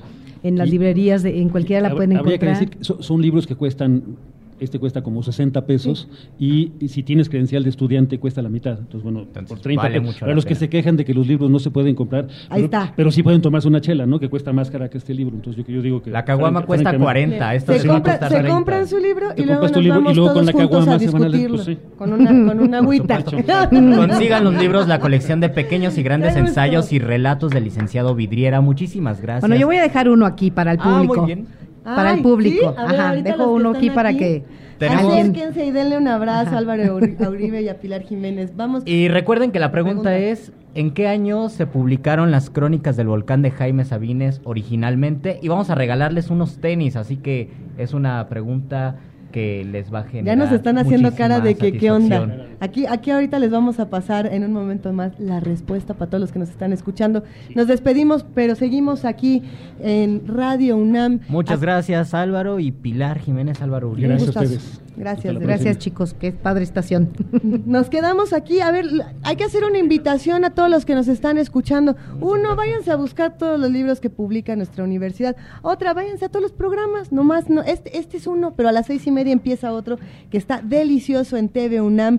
Recuerden que los días de fiesta los tienen Laura García y Fernando Rivera Calderón. Qué, bueno, qué buen reven se van a poner estos, este par aquí en la fiesta del libro y la rosa. Sábado y domingo va a estar todo este programa. También mañana tenemos aquí, eh, tenemos programa de 4 a 6 y tenemos más cosas. A ver, hashtag escucha la fiesta. Y vamos, vamos a escuchar un corrido, Luisa, el corrido de Don Quijote del grupo Libro Abierto.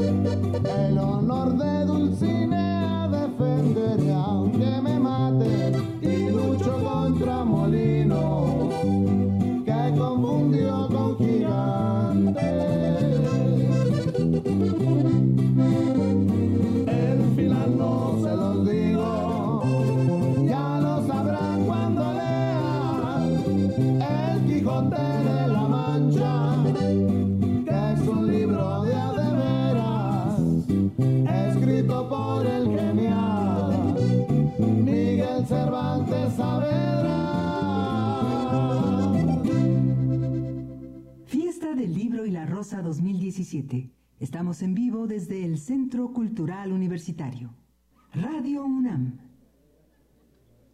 Ya regresamos a la fiesta del libro y la rosa. Luisa, yo soy Luis Flores y nos salimos de nuevo de la cabina porque queremos saber qué es lo que leen, qué es lo que buscan y además porque lanzamos una pregunta a las personas que están aquí en la fiesta. Les, les preguntamos en qué año se publicaron originalmente las crónicas del volcán o eh, también cuándo fue la erupción del volcán El Chichonal. Y ya tenemos a los ganadores que se van a ganar unos tenis. ¿Cómo te llamas? Luis Gerardo Cruz. Luis Gerardo, otro Luis a la lista de Luises, ¿sí? Renata Osorio. Renata Osorio. Bueno, pues ellos, Luisa, se acercaron a la cabina, nos estaban, nos estaban viendo, a mí me consta, y eh, recordaron, se grabaron la fecha. ¿Cuál es la fecha? En el 82. En 1982 fue la explosión del volcán Chichonal y parece que en 1983 se publicaron, se comenzaron a publicar las crónicas. Luisa tiene una objeción. Yo, yo veo aquí chanchullo Benito Taiboesco de que les andan pasando la respuesta. Pero está bien, o sea, y además de eso yo los invito a que nos den una recomendación literaria. Digo, ya, ya se llevaron los zapatos, los tenis, la edición Fiesta del Libro y la Rosa, pero ¿por qué no nos cuentan qué más podemos leer aquí o qué se han encontrado que les haya gustado? Bueno, yo principalmente hace rato estaba buscando eh, a Milán Kundera, La insoportable levedad, y pues este, hemos estado buscando un poco más de libros, también estaba buscando algo de Saramago, y sí, sí, sí encontramos algo. Bueno, yo estaba buscando libros de Elena Poniatowska, el, eh, Leonora, para ser más específicos, pero he encontrado gran variedad de Mario Benedetti y de Borges. Y de Borges. Sí, muy interesantes. Venga, pues los- les agradecemos muchísimo y también les vamos a regalar entonces, ahora en un ratito más los tenis, vemos cómo nos organizamos. Seguimos caminando por aquí, queridos. Seguimos caminando porque tenemos más regalos para las personas que se acerquen. Más, ay, está Cthulhu. A ver, tú, tú Luisa. Cthulhu, podemos tener una charla, sabemos que no hablas en el idioma de los simples mortales, pero nos encantaría charlar. ¿Cómo estás? Ya, gracias, estoy bien. Frente a nosotros se encuentra una criatura milenaria con una máscara llena de tentáculos, algunos llamarían alusivos a la sexualidad femenina, los académicos conocedores de Lovecraft. Pero, pero Cthulhu, ¿qué estás haciendo en esta fiesta? ¿Qué viniste a leer? Solo quería encontrar buenos libros. ¿Querías buenos libros? ¿Cómo qué, como qué leen la- los, los dioses milenarios que viven debajo de la tierra, debajo del mar? Eh, me hablaron de una saga que se llama Crepúsculo. No, no es cierto. no. Perdón, Cthulhu, no me quería reír de ti, no, o sea, estoy, estoy respetuosa. No, ¿algún libro que nos recomiendes que hayas encontrado aquí en la fiesta? Eh, hay una biografía de Flores Magón muy buena en el otro pasillo. Muchísimas gracias, Cthulhu. ¿Quieres un libro de regalo? Aquí tenemos algunas eh, revistas de punto de partida, la publicación de la UNAM. También tenemos por acá, a ver, mira, Cuarto Oscuro, tenemos otros libros. ¿Cómo que se te antoja, Cthulhu? ¿Estás tratando de sobornar a un dios primigenio? Efectivamente, yo lo que quiero es ganarme un lugar cuando, cuando todo se acabe en este mundo. Ya quiero mi lugar eh, con, con los dioses, con el Shumagorath. Se lleva Cthulhu una punto de partida. ¿Te parece bien? Ah, ok, digo, yo pensé que yo iba a escoger, pero está padre. Gracias, Cthulhu. Nos vemos. Vamos a, vamos a regalar otro libro. Eh, yo quiero saber qué es lo que leen. A ver, voy a caminar un poco. Hola, ¿cómo te llamas? Emilio, para servirte. Emilio, ¿tú compraste algún libro? Bueno, también vienes acompañado. ¿Cómo te llamas? Sansi. Sansi y Emilio, ¿qué compraron? Bueno, ya tienen varios ahí. A ver, ¿qué es eso? Compramos algunos que dejamos en el auto, o sea, compramos la de la casa chica de recuerdo el nombre, se me olvidó. Bueno, y la de otro libro de Delirio, uno fue en Planeta, ¿sí? Y compramos esto que me encantó. Ese es, es una libreta para hacer apuntes, pero me encanta lo que lo que dice en esta parte, ¿no? Dice A ver, hay que escu- escucharlo. si la homosexualidad es una enfermedad, hagamos una marcha contra la gripe. Tenemos libros para quitarle lo pendejo a la gente. O sea, este concepto me encantó, ¿no? Y compramos para los pequeños, o sea, un, un libro este, ilustrado que también me encanta. Y eso es para, pues, inculcar a, a los chiquititos para que empiecen a leer y inculcarles el hábito, ¿no? Entonces hay que aprovechar este tipo de eventos. Como Es- lleva- llevamos para todos, ¿no? Es uno de los libros más bonitos para... Yo creo que aunque tengamos 30 años, tenemos que leer Perdido y Encontrado de Oliver Jeffers porque es una de las historias más, más bellas. Luisa, ¿tú qué piensas? Yo, yo me lo quiero llevar, me lo, me lo prestan para tener un momento de eh, producción literaria. No, es una belleza. Pues felicidades y gracias por compartir todo lo que han leído con nosotros. ¿Qué se quieren llevar de lo que tenemos por acá? Ay, bueno, ay, no nos podemos llevar todos. No. ok, este, este, podemos llevarnos. Se llevan su, su combo de revistas de cuarto oscuro. Pues muchísimas gracias. Gracias a ustedes. Gracias, gracias. Seguimos caminando, gracias de verdad. Querido Luis Flores Romero, mejor conocido como Lufloro Panadero, aquí está uno de mis libros favoritos de este año. De todos los libros que nos pudimos aventar en, en la lectura express y no tan, no tan express, hubo uno, hubo un par que tenemos aquí, que nos detuvimos a leer con mucha atención, Antílope, Las mutaciones de Jorge Comensal. Antílope es el sello editorial que tiene varios libros bellísimos. A mí me encantó, por supuesto, Arbitraria, Los que regresan, Las mutaciones, es una, una maravilla. ¿A ti qué te parecen estas publicaciones independientes tan bonitas? A mí me encanta porque es un proyecto que hemos visto nacer.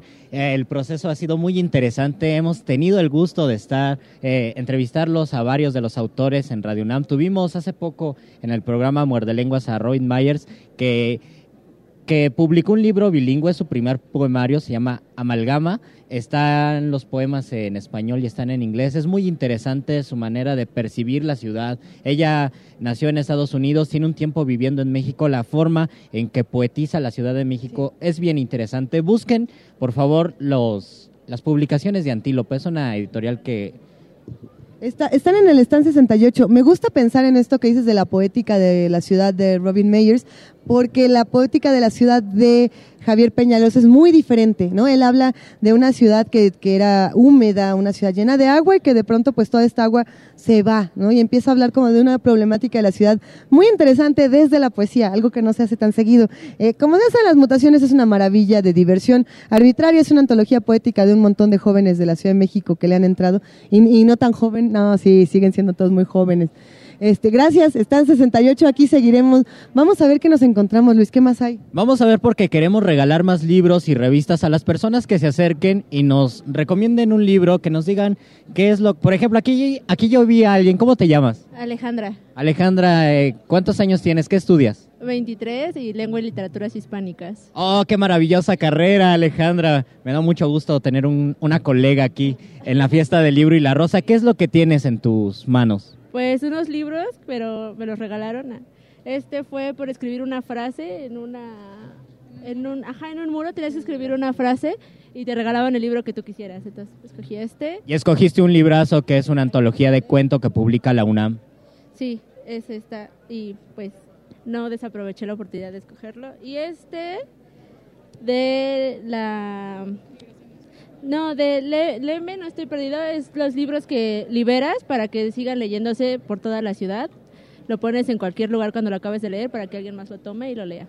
Alejandra, yo tengo dos preguntas para ti. ¿Cuál es tu poeta favorito? Y dinos, recomiéndanos también un autor favorito, uno de tus poetas y un autor en general que, que digas, este es el libro que me está gustando mucho, que me enamoró y que por eso quise estudiar letras. Bueno, pues no, realmente no fue por él que quise es- estudiar letras, pero ya lo conocí estando en la carrera, a Rosario Castellanos, eh, la antología de Poesía No Eres Tú. Eh, me encanta, pueden leerla, es maravillosa. Y un libro, pues me gusta mucho la novela de la Revolución. Entonces, no sé, Nelly Campobello no es tan de la Revolución, pero ese libro cartucho me gusta muchísimo, entonces eso es lo que recomiendo yo. Pues ya no eres tú, lo publica el Fondo de Cultura Económica. Alejandra, muchas gracias. Tenemos revistas, tenemos la crónica del volcán de Jaime Sabines, tenemos Cuarto Oscuro, tenemos libros. ¿Qué es lo que te quieres llevar? Eh, Crónicas del Volcán de Jaime Sabines. Bien, buena elección. Muchísimas gracias, Alejandra. Y pues vamos a seguir caminando, Luisa. Vamos a seguir caminando y vamos cerrando esta transmisión porque estamos por despedirnos, queridísimo Luis Flores Romero. Ha sido un gustazo estar contigo este par de horas que se fueron como agua. Pero no solamente contigo, habrá que decir quiénes forman parte de todo este inmenso equipo de producción que se vino a la vuelta a buscar libros, a buscar nuevas historias, a compartirlas con todos los que nos escuchan a través del 96.1 de FM. Ahí te va quiénes son y nosotros dos nos decimos hasta el final. ¿Te parece bien? Mira, yo me voy a echar estos primeros y tú te echas estos segundos. Yeah. A ver, Silvia Cruz, Ivonne Gallardo, Jaime Casillas Ugarte, Oscar de Jerónimo, María Amalia Fernández, Antonio Toño Quijano, Jorge Díaz, Francisco Mejía, Lorena Olivares, Rafael Alvarado, Itzel Guerrero, Emanuel Silva, Francisco Ramírez, Omar Tercero, José Gutiérrez, Carmen Sumaya, José de Jesús Silva, nuestra querida Luisa Iglesias. el mero mero Luis Flores, Lufloro Panadero. Muchísimas gracias Luisa por haber estado en esta fiesta del libro y la rosa. Recuerden que mañana nos sintonizamos de nuevo en el 96.1 de FM Radio UNAM. Vengan a la fiesta porque vale mucho la pena. Ya, ya saben que mañana van a estar de Yanira Morán y Héctor, el perro muchacho. Héctor Castañeda, mejor conocido como el perro muchacho. No se lo pierdan y pónganle ahorita TV UNAM porque empieza la transmisión Días de Fiesta con Fernando Rivera Calderón. Va a estar buenísimo. Nos despedimos entonces. Adiós. Adiós. Hasta la próxima.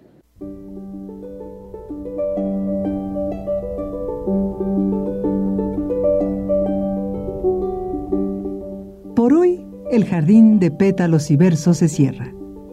Pero vuelve a reverdecer mañana. Fiesta del Libro y la Rosa 2017. Transmisión especial desde el Centro Cultural Universitario. Radio UNAM.